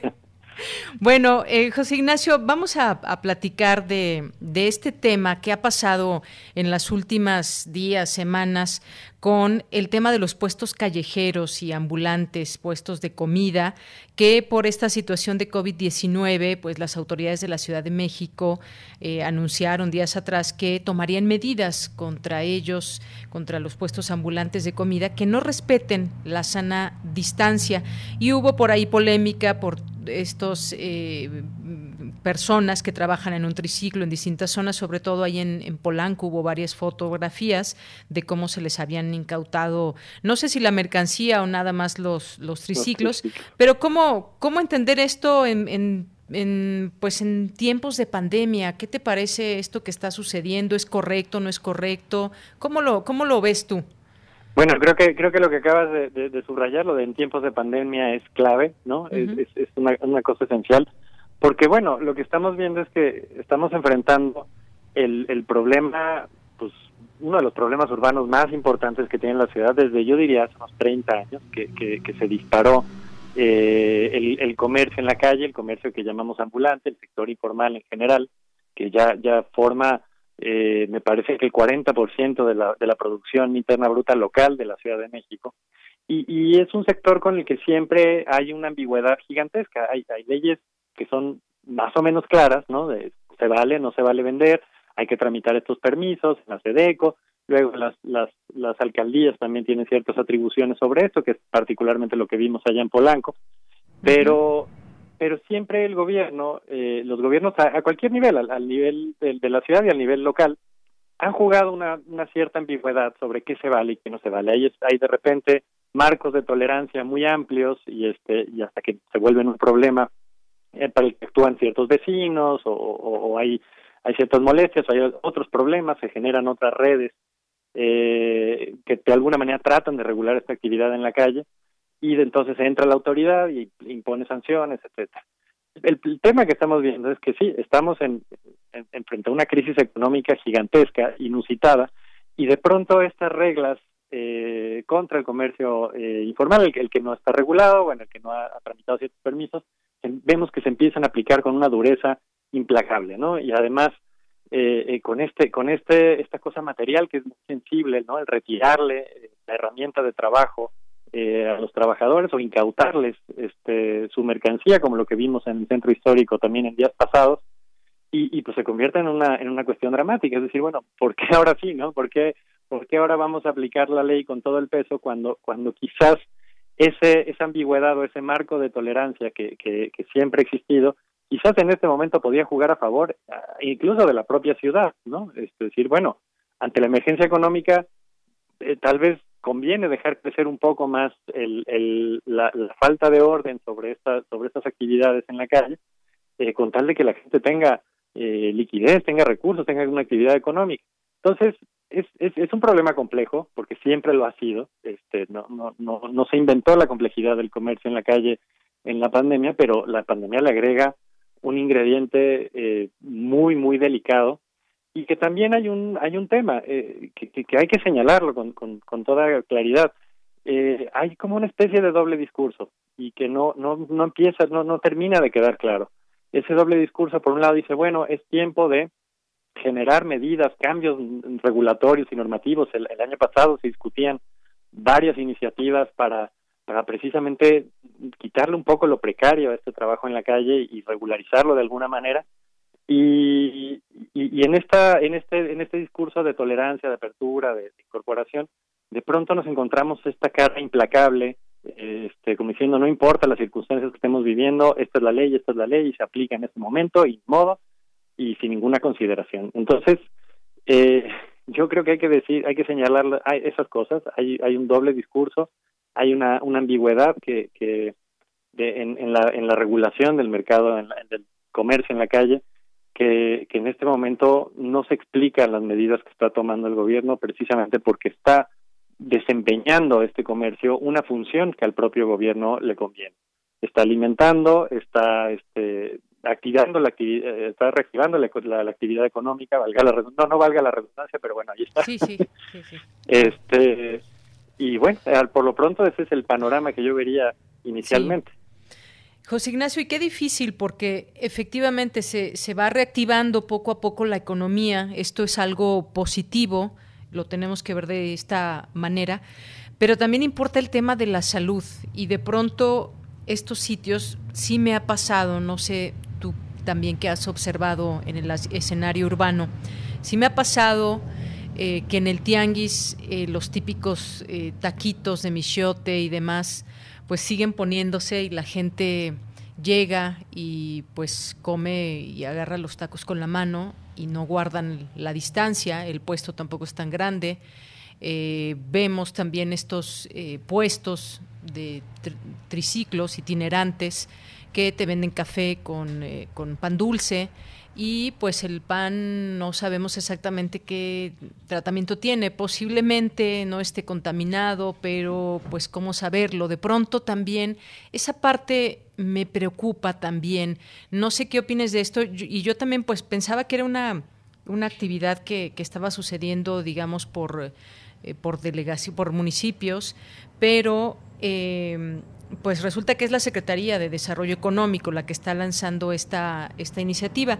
Y otra cosa también, eh, José Ignacio, muchas veces estos eh, triciclos, el dueño no es el, el muchacho que va en él, a veces son flotillas que alguien compra de triciclos y pone a vender estos muchachos y les da alguna cantidad al final del día, pero los dueños no son ellos en todas las ocasiones. Es decir, hay varios elementos en la mesa que creo que hay que tomar en cuenta.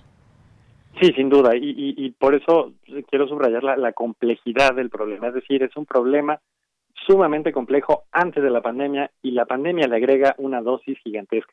Y en esa complejidad es donde creo que se asoman muchos argumentos que, juegan a favor o en contra de, intervenir o no intervenir en, en, en, estas actividades en la calle. Precisamente el argumento del, del que no sean dueños de los triciclos, es decir, bueno, siempre se dice, bueno, le están retirando, le están incautando los triciclos a quien a alguien que en realidad es una red eh, que también luego llega a funcionar de maneras este pues bastante ilegales no y, con, con cierta explotación de los propios trabajadores. Y entonces hay una lectura de, bueno, están, están arreglando esta red eh, informal eh, en la que también el, al final el que, el que acaba sufriendo mucho es el último de la cadena, el, mero comerciante de, de pan o de tamales o de lo que veamos. Y este y, también lo mismo ocurre con el argumento sanitario. Sí, por supuesto, este claramente en los tianguis y bueno, este y eso sí lo digo en experiencia propia porque mi, mi tianguis dominical se siguió poniendo todo el tiempo en que se supone que estaban prohibidos y bueno, yo personalmente seguía asistiendo, tal vez no lo debía haber hecho. Este, y no, se, se observa eh, que precisamente las medidas sanitarias a veces se cumplen, a veces no se cumplen, y, y ahí es parte del, del, escenario tan complejo que estamos viviendo porque dices, bueno, debiera haber un acto de autoridad que vigile el que no se instale, el que no se ponga. Ok, pero entonces vamos a, a, a, la, siguiente parte. ¿Qué alternativas tenemos para, para, para personas que viven al día? y este y entonces estamos negociando con el riesgo sanitario y la carencia económica y ahí es donde creo que, que ha sido muy muy omiso este o muy precaria las excusas. Uno podría decir bueno mira ahorita te estoy recomisando el triciclo pero en, a cambio te estoy dando este crédito o puedes hacer ah, mira simplemente puedes retirar de tu afore que es una de las de las cosas que se que, que propuso el gobierno. Cuál afore en el sector informal no la hay. ¿cuál afore? este entonces estamos hablando de, de una población muy alta muy elevada que no tiene alternativas. Entonces dada esa falta de alternativas creo que el, el, uso del brazo, digamos, vertical del, gobierno de, jugar con esta ambigüedad, ahora sí en contra del comercio en la calle, pues habla de una, de una absoluta este, desconsideración y de una crueldad que, hay que decirlo, no es, no es, típica de lo que esperábamos de, un, de un gobierno que se asume de izquierda, tanto a nivel delegacional en Miguel Hidalgo como a nivel de la ciudad. Y también hay que decir una cosa, el otro argumento que usan, y eso es particularmente en el caso del centro histórico, es el del orden decir, bueno, el centro histórico padeció un, crecimiento, un comercio informal sumamente desbordado, estaba en todas las calles y tomó un periodo de alrededor de 20 años irlo más o menos eh, eh, sacando del perímetro A, un bando específico que lo hace. Entonces, si ahorita en este contexto se relaja esta, esta aplicación de normas, quizá regresamos al escenario de 1991 en el que había comercio informal en absolutamente todas las calles del centro histórico. Y, y, y, bueno, y ahí también como ciudadano yo cuestionaría eso, decir, bueno, pues, ¿y, y qué tal que la, la, la ocasión, esta crisis y esta falta de créditos y de apoyos y de, ¿no? Este, amerita que permitamos un poco ese desorden, con tal de que no se convierta en una situación todavía más dramática para, para la ciudadanía. Entonces, eso es lo que veo, negociamos argumentos sanitarios que son legítimos, pero ¿dónde ponemos los económicos, que también son profundamente legítimos? claro, claro, es toda una cadena que hay que hay que entender porque pues todo esto del tema de las personas que pues y que además son un montón de personas, eh, millones en el país que todos los días salen a entregar, a vender, a tratar de vender un alimento a las personas, pues lo hemos hecho como podemos, porque como bien dices, hay lugares que nunca cerraron. Se supone que cuando dijeron que en el semáforo naranja regresaban a trabajar, podían regresar los tianguis con todas las medidas, yo dije, bueno, pues nunca, nunca dejaron de estar ahí estos mercados y seguir vendiendo incluso, pues como te digo, los taquitos. Eh, y bueno, pues eh, sí, deseamos todos mucho el tema de la salud, pero también hay actividades que vemos que nunca, que nunca pararon y que a diferencia, por ejemplo, de otros países, a ver, se cierra Italia, se cierra España, no pueden eh, salir a la calle las personas, sobre todo, bueno, pues prácticamente en muchas, muchas ciudades, pero son realidades diferentes eh, y aquí pues evidentemente el puesto de tamales nunca dejó de salir o dejó de salir muy pocos días. Eh, creo que tú también como observador de estos espacios públicos, igual que yo y mucha gente, pues nos pudimos dar cuenta de esto. Entonces, eh, me parece que es una situación muy compleja, muy compleja, porque la autoridad sí dice, bueno, quiero preservar la salud de la gente, pero por otra no da esa opción a quien está pidiendo a gritos esa posibilidad de, reactivarse, de, poder tener un, ingreso, aunque sea mínimo. Es, es difícil, José Ignacio. Sí, yo coincido. esa es la lectura que yo daría. Es, sumamente difícil y Y yo creo que, que en ese contexto, y sobre todo eso, comparando con Italia, comparando con, con estos países que tienen eh, quizás estados más grandotes, con mayor capacidad de, de, resolver la emergencia o de proveerle algo a sus comerciantes de entrada, también tienen menos niveles de, forma, de informalidad. este, Entonces, claro, en ese sentido es, muy es, más comprensible que haya una medida autoritaria de, de, confinamiento, es decir, está verdaderamente prohibido y punto, se me encierran todos, ¿no? Pero claro, hay una alternativa, se me encierran y mientras, pues va a haber este crédito, va a haber esto, o vamos viendo cómo lo hacemos, o puede recurrir a, esta, esta cosa. El gobierno de la Ciudad de México y el federal han dado, han dado alternativas, no, no, no hay, tampoco se trata de escatimarlas, pero son claramente insuficientes, son menores, este, y definitivamente no están a la altura de lo que se necesita, y particularmente en el sector informal se ha mantenido una serie de, de, programas sociales que son que afortunadamente eso permite que la población más vulnerable del país tenga acceso a ciertos recursos y que en, en este sentido la, la, pandemia no haya no los haya alterado. Pero buena parte de este comercio informal no pertenece a esos programas. ¿por qué? porque tiene ciertos recursos tiene un ritmo de vida etcétera. Pero eso no significa que, que, no estén recibiendo un golpe económico gigantesco que los coloque precisamente en la posición más vulnerable. Entonces el gran extrañamiento que yo mando de esta, de esta, en este contexto es, bueno, dado que no estás dando las alternativas económicas que quieres y no vas a implementar medidas autoritarias, lo cual yo lo celebro, bueno, pues ni modo, vamos a tener que permitir algo de cierto desorden. Y esa es la sociedad que tenemos y la capacidad de Estado que tenemos. Y eso son las armas con las que estamos enfrentando esto. Pero sacar el brazo, digamos, duro de, de aplicación de la ley frente a un mercado que siempre ha sido ambiguo, en este contexto me parece de una crueldad eh, tremenda. Así es. Y bueno, veamos también no solamente esas personas que salen a vender, sino quienes consumen, quienes están comprando esos, esos productos. Si tú te paras en una construcción, pues verás que en algún momento esperan al del café y al del y al del pan porque es el alimento que le queda que les queda más cercano porque para eso alcanza y demás muchas cosas José Ignacio pues muchas gracias es un gusto haber platicado contigo hoy aquí en Prisma RU de Radio UNAM al contrario, Daniela, yo te agradezco muchísimo, muchísimo la invitación y bueno, pues un saludo a todo el auditorio. Claro que sí, ya platicaremos en otro momento. Muchas gracias, hasta luego. Hasta luego.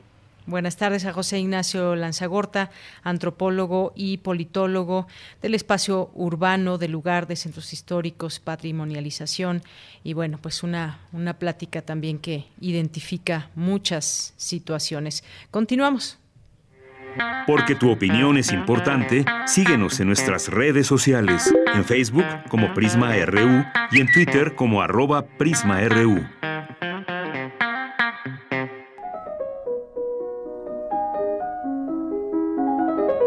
Cartografía RU con Otto Cázares.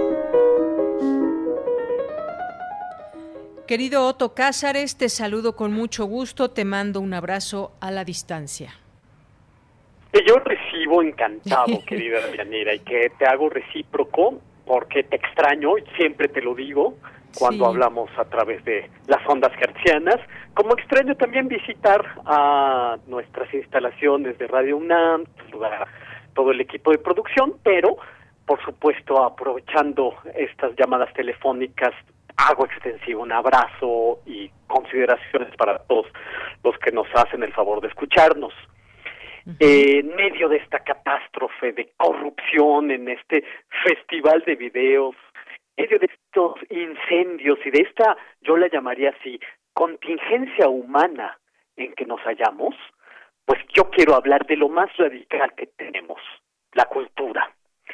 El autor del que quiero hablarles hoy posee un increíble poder de sanación. Sanación por arte, pero no me refiero a un arte entendido como terapia, porque yo desconozco de esos temas. Me refiero al arte como sanación por la inteligencia, la profundidad y por la extensión de miras. Hay quienes dicen, solo podemos leer nuestra lectura. Pues si nuestra lectura es Goethe, poseemos un suceso. El arte hay que entenderlo como un suceso. Se cumple el aniversario número 271, puesto que nació el 28 de agosto de 1749, de una figura axial de la cultura, un monstruo de sentido y de luz, que es Johann Wolfgang von Goethe, cuyas lecturas de extensión considerable exigen en el lector atención y paciencia, es decir, aquello de lo que ya no abunda lo bastante. Son las suyas páginas que exigen labrar la atención y poseer un tesón de quien vuelve tarde tras tarde, noche tras noche, a páginas de una prosa reflexiva, sin exabruptos, lecturas que lamentablemente se han ido relegando poco a poco a especialistas. A Goethe, en nuestro idioma, se lo lee o bien en ediciones muy caras o en contraste en ediciones muy deficientes. Yo atesoro mi edición de obras completas de Goethe en traducción del sabio Rafael Calcino Sassens en cuatro tomos, con sesudas eruditas introducciones a las obras, pero imagínense usted editado a doble columna y en papel arroz. Son de esos libros en los que no parece que avances en la, en la lectura y pues sí hay que aceptar que son formatos de difícil lectura para los parámetros de nuestros días. Eh, estamos acostumbrados a formatos más amables en la edición. Goethe con el tiempo se ha ido convertido en un clásico, pero clásico según la definición de Italo Calvino, es decir, son clásicos esos libros de los que todo mundo habla, pero que pocos leen.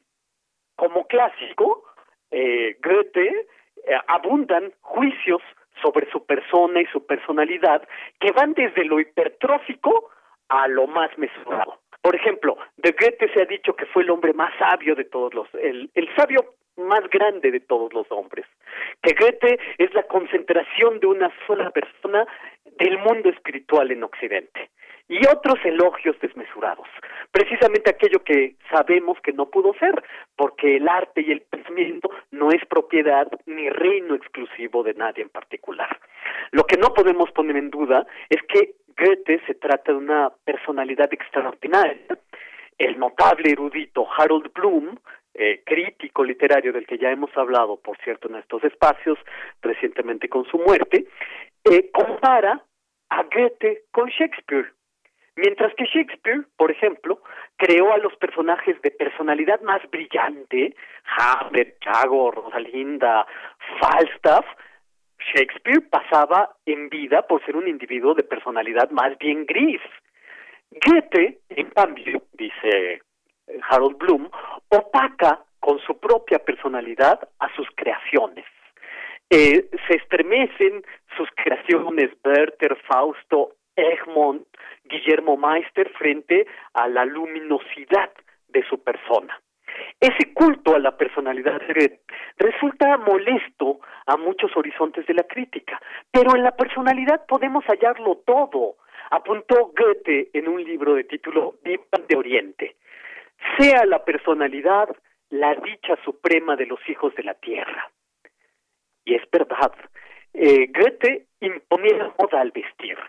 Si Goethe usaba fracs de cola de gorrión, todos comenzaban a usar aquellos fracs de cola de gorrión. Y cuando su personaje, el joven Werther, se volvió célebre por su suicidio, pues esto trajo consigo una oleada de suicidios en una generación de jóvenes alemanes.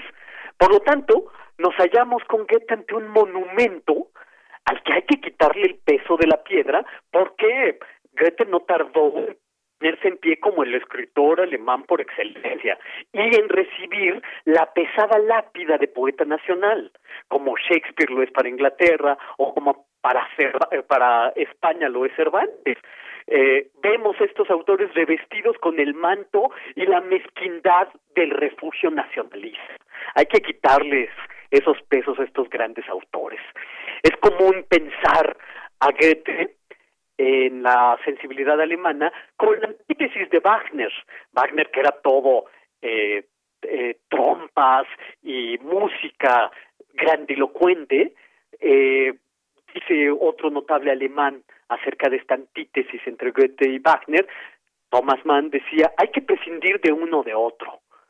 Eh, Thomas Mann dedicó una de sus obras a Goethe precisamente. Escribió una obra de título Carlota en Weimar, donde aparece el célebre séptimo capítulo, que es un monólogo interior de la mente de Goethe, un Goethe anciano, y me parece que aquí hay una síntesis entre un autor, Thomas Mann, homenajeando a otro, Goethe, y ahí precisamente nos acercamos a un ámbito más humano de Goethe.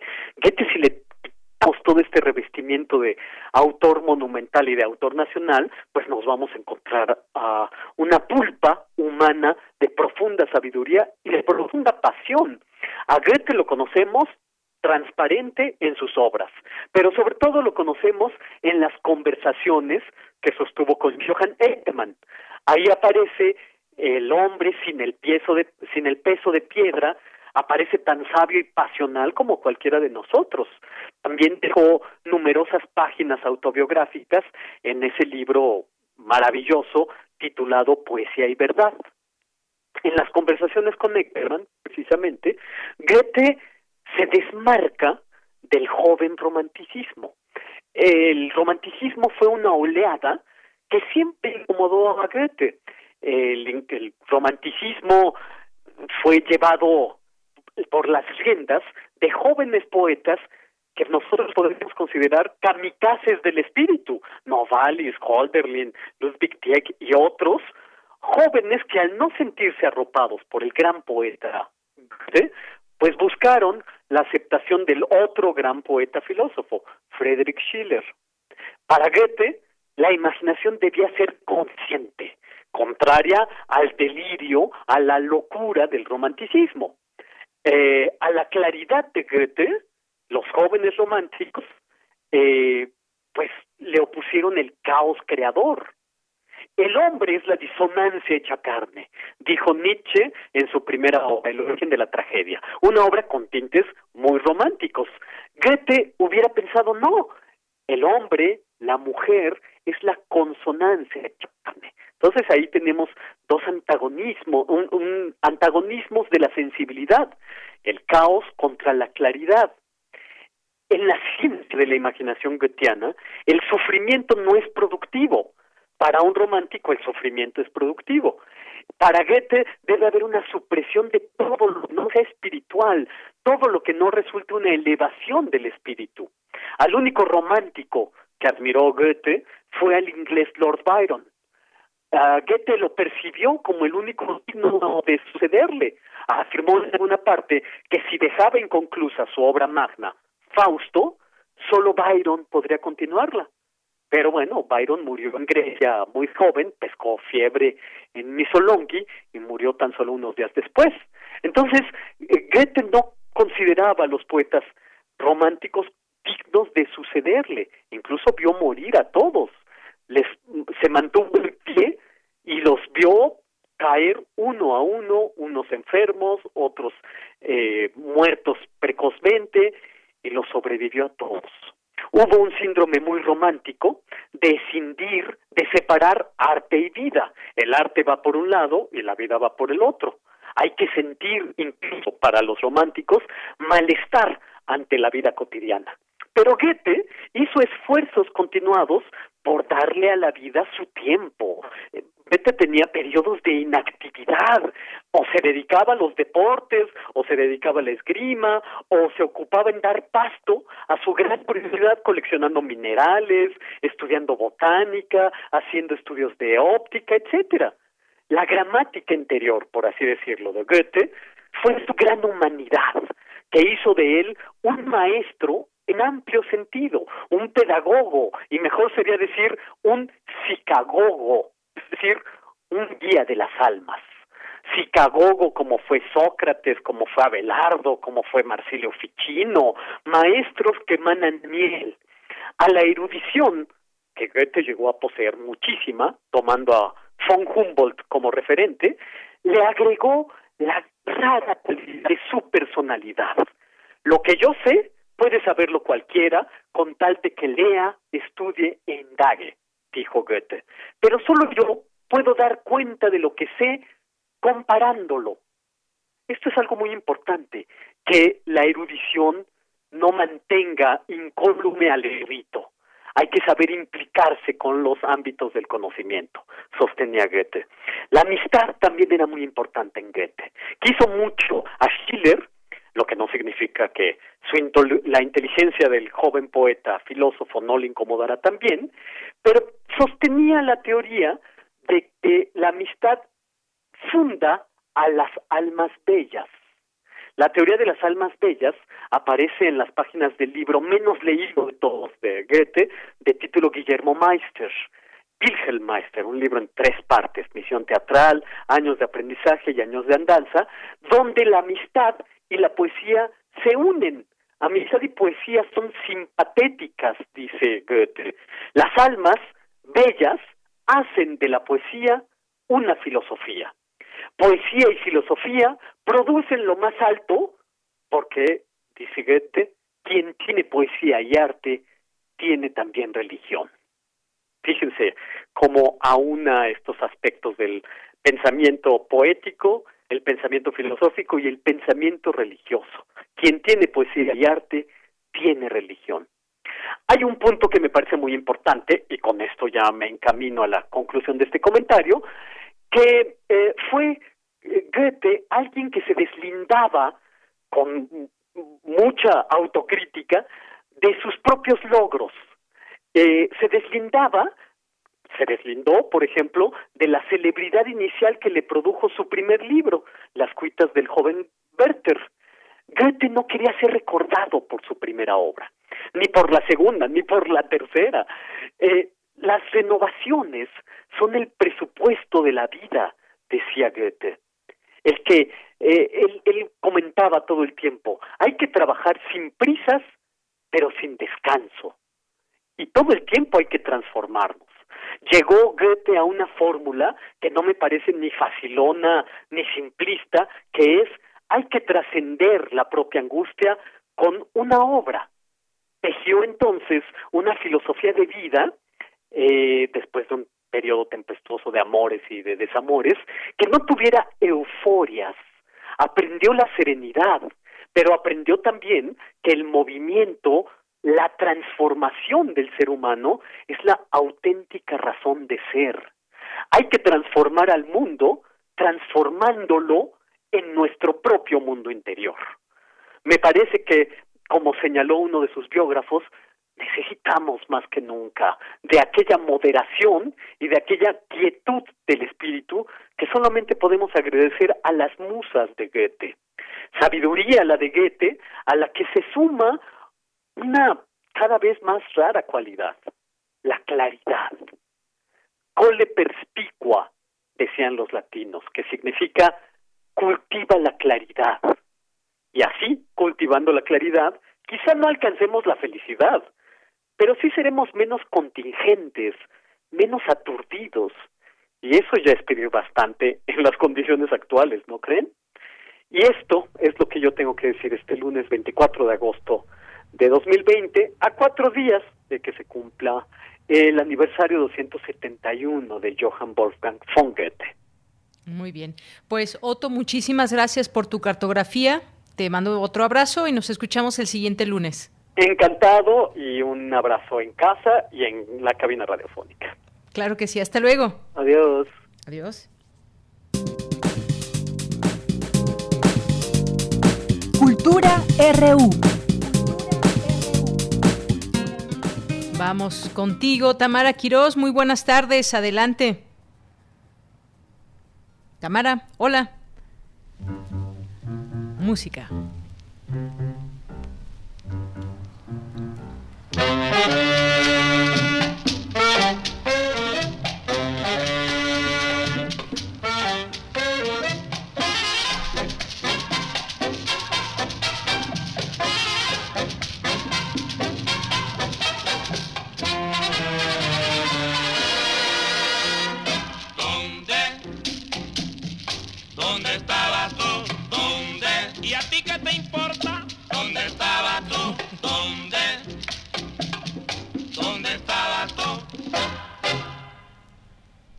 ¿Qué tal, Deyanira? Muy buenas tardes a ti y a todos los que siguen en sintonía de Prisma RU a través de estas frecuencias universitarias. Qué gusto iniciar la semana con ustedes que nos prestan atentamente sus oídos. Escuchamos ¿Dónde estabas tú? a cargo de Benny Moré. Y es que hoy la producción nos recuerda que Bartolomé Maximiliano Moré Gutiérrez, el bárbaro del ritmo, el sonero mayor de Cuba, nació un 24 de agosto, pero de 1919. Y hoy lo recordamos con esta canción. ¿Dónde estabas tú? ¿Dónde tú estabas, José Inés? Que fuimos a buscarte. ¿Dónde estabas tú? ¿Dónde están ustedes? ¿Cómo les va en esta tarde de lunes? Estamos en arroba prisma.ru en Twitter y también en Facebook. Escríbanos y cuéntenos cómo les va en esta tarde. Y bueno, tenemos información que tiene que ver con la difusión de la cultura, la ciencia, el arte y también el humanismo. En la línea nos acompaña el arquitecto Felipe Leal, presidente del Seminario de Cultura Mexicana. Felipe Leal, muy buenas tardes. Siempre es un gusto poder recibirlo en este espacio radiofónico, en estos micrófonos que también son suyos. Bienvenido. Muchas gracias, Tamara. Qué gusto, qué gusto eh, conversar contigo y con tu audiencia, como siempre, extraordinario Radio Universidad. Muchísimas gracias. Felipe, pues en estos tiempos que corren en medio de la pandemia hemos buscado las formas de seguir generando contenido, de seguir compartiendo. Eh, muchos nos hemos reinventado y seguimos en el proceso. El Seminario de Cultura Mexicana reanuda actividades y también nos presenta una variedad de proyectos digitales. Arquitecto Leal, eh, ¿cómo se ha trabajado en estos tiempos de pandemia y cuál ha sido este proceso hacia la nueva normalidad desde el seminario? Mira, Tamara, hemos tenido que mudar, como ustedes saben, el Seminario de Cultura Mexicana, su función fundamental es realizar misiones culturales al interior del país, en las diferentes, en 60 ciudades donde tenemos representaciones. Y que llevamos exposiciones, conferencias, conciertos, en fin, para divulgar el pensamiento científico, humanístico y artístico de México. Y eh, ahora, pues imagínate con la pandemia, como decía Benny Moré, ¿dónde estás tú? Pues ¿dónde estabas tú? Pues nos quedamos en la casa. Ahí estábamos. Nos podían preguntar en el interior de la República, ¿dónde están? Pues en nuestras casas. Entonces, en nuestras casas eh, hicimos, mudamos la plata, esta, esta actividad presencial a una, a una plataforma tecnológica, aprovechando todas las nuevas plataformas para realizar las conferencias a distancia, las hemos estado realizando vía estos nuevos, estas nuevas tecnologías, y también nos propusimos elaborar, elaborar unas cápsulas este, muy breve, sintéticas de 90 segundos, eh, informativas o digamos de divulgación sobre los diferentes temas que de acuerdo a nuestra disciplina, cómo hemos visto la pandemia. Entonces, por ejemplo, Armando Cohen ha hablado sobre los artistas que han fallecido a lo largo de la historia por alguna pandemia, una epidemia, la creación durante las pandemias, eh, qué sucede en una pandemia.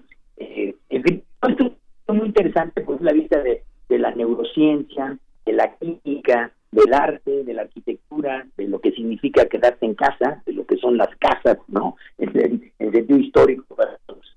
Claro. y, o los cuentos. Y, en fin, entonces, todo esto nos ha llevado a hacer una serie de, cápsulas que están ahora en, en, YouTube y que tienen una amplia difusión. La otra es realizar conferencias a distancia como, como tú dices, y digitalizamos una serie, una colección que tenemos en Hierro, que es una colección de libros, donde cada autor de su disciplina, muy brevemente, en páginas, Álvaro Matos nos explicó lo que es la historia, eh, eh, Eduardo Matos sobre la teología, Carlos Prieto sobre la música. Entonces, estos, estas publicaciones también las digitalizamos, son muy asequibles, son muy, de muy fácil lectura, muy amables, y están también en la línea, en la red. Y también integramos a nuevos miembros, o sea, estamos renovándonos constantemente. Ingresó al Seminario de Cultura Mexicana Ana Barahón, esta teóloga mexicana de la UNAM, de nuestra casa de estudios, para atender los temas de la biología, porque nos interesa mucho ahora con lo que está sufriendo el planeta y el ser humano con la pandemia, pues este eh, cómo nos podemos vincular mejor los seres humanos con la naturaleza, ¿no? Y Además, pues eh, estamos eh, preparando toda una serie de conciertos y de actividades conmemorativas a la, a la, de Beethoven, ¿no? Donde habrá una serie de diálogos y foros y conciertos en relativo a la creación y a los aportes musicales y a la calidad del trabajo de Beethoven. Eso será en octubre y noviembre en, nuestro foro, en nuestra sede Tarik 500 junto al Observatorio de Música. Y también vamos a organizar unos coloquios, unos coloquios, unos eh, foros de discusión sobre cómo están los museos y qué va a pasar con los museos en adelante. ¿Qué pasa con las industrias creativas? ¿Qué sucede con el patrimonio? ¿Cómo está ahora toda la parte digital y las creaciones este, eh, que tienen los jóvenes de nuevas generaciones? Estamos abordando temas de actualidad. Eh, interesa mucho que eh, tener este vínculo con la sociedad y estar aportando conocimiento en este momento de la pandemia. Sin duda, sin duda, arquitecto, las artes y la educación siempre han sido un motor de cambio y en estos meses, pues han sido un remanso, una compañía en la virtualidad para seguir aprendiendo y compartiendo. Eh, estas cápsulas que, comenta eh, y arquitecto, veo que, bueno, también desde el seminario se han pensado en la creación y la difusión de contenidos para todas las edades. Solo por mencionar algunas de estas cápsulas, eh, hay una muy interesante que habla del uso de las máscaras, desde las prehispánicas hasta las que usan en la lucha libre e incluso en el día a día. Hay contenido para todas las edades y nos da mucho gusto que bueno se siga pensando en este proceso hacia la nueva normalidad. Eh, también eh, pues mencionar estas exposiciones que tendrán también en la Galería 526 y pues invitamos a nuestros radioescuchas a que se unan a las actividades que nos han mencionado y que por supuesto eh, consulten el material que el seminario pone a nuestro alcance, sobre todo esta colección semillero que además, eh, pues los especialistas se salen, eh, no dejan de hablar de justo de su especialidad, pero lo hacen desde otra forma más eh, hacia la literatura. Así es, mucho más amable, ¿no? Así es. Entonces, en eso estamos nosotros, que nos visite, que sepan lo que estamos trabajando y, y, que está vivo. En las exposiciones se abre la galería de mañana, de nuevo, vamos ir paulatinamente abriendo nuestras, nuestras sedes primero con las exposiciones y después esperemos que con el foro, con esos conciertos, eh, para que nos sigan, nos esté siguiendo. Y se está preparando una exposición muy interesante de Víctor Benítez, un fotógrafo, que ha registrado eh, cómo viven la cotidianidad muchos creadores, escritores, pintores, pensadores, arquitectos, diseñadores, cómo, se han refugiado en sus casas, ¿no? Entonces, traer esa intimidad con una fotografía creativa, este, y también tenemos material para niños, ahora que hablas de las diferentes edades, todo el material está pensado precisamente para un público más amplio, pero en específico ahora hemos abierto una línea de programas para niños, eh, para apoyar un poco todo el programa de, la Secretaría de Educación Pública, entonces donde Herminia Pasantes, esta distinguida neurocientífica, le habla con unos niños y los niños le preguntan, oiga, ¿y cómo cuando me baño, por ejemplo, me lavo el cerebro? Con la regadera me limpia el cerebro. Y ella les contesta, no, mira, con el cerebro, con la regadera, te limpias la cabeza, te lavas la cabeza muy bien y, es cuero cabelludo. Pero al cerebro lo lavas oxigenando, respirando profundamente. Es la mejor forma de limpiar y de lavar tu cerebro. y así son preguntas formidables que hacen los niños este, y donde ya tenemos material de esta naturaleza que está en YouTube. Entonces vamos hablando con niños, y con personas de todas las edades. Excelente. Muy bien, pues estaremos pendientes de todas estas actividades. Como siempre, eh, un gusto conversar con usted, Felipe Leal, presidente del Seminario de Cultura Mexicana. Muchas gracias por tomar la llamada y por compartir estos minutos con el auditorio de Prisma RU. Gracias, Tamara. Un placer, un placer saludarte y a toda la audiencia de Radio UNAM. Muchísimas gracias. Muy buena tarde. Buenas tardes. Y bueno, Deyanira, con esto, con esto nos vamos a despedir. Eh, mandamos saludos a Felipe López, que nos escucha desde Guanajuato. Le mandamos un abrazo a la distancia hasta la capital cervantina de América. Yo les deseo que tengan excelente tarde y mañana nos escuchamos en este mismo espacio. Claro que sí. Muchas gracias, Tamara, y muchas gracias a usted que está ahí atento a esas transmisiones. Lo esperamos mañana. Que tenga muy buena tarde, muy buen provecho. A nombre de todo el equipo, soy de Yanira Morán. Hasta mañana.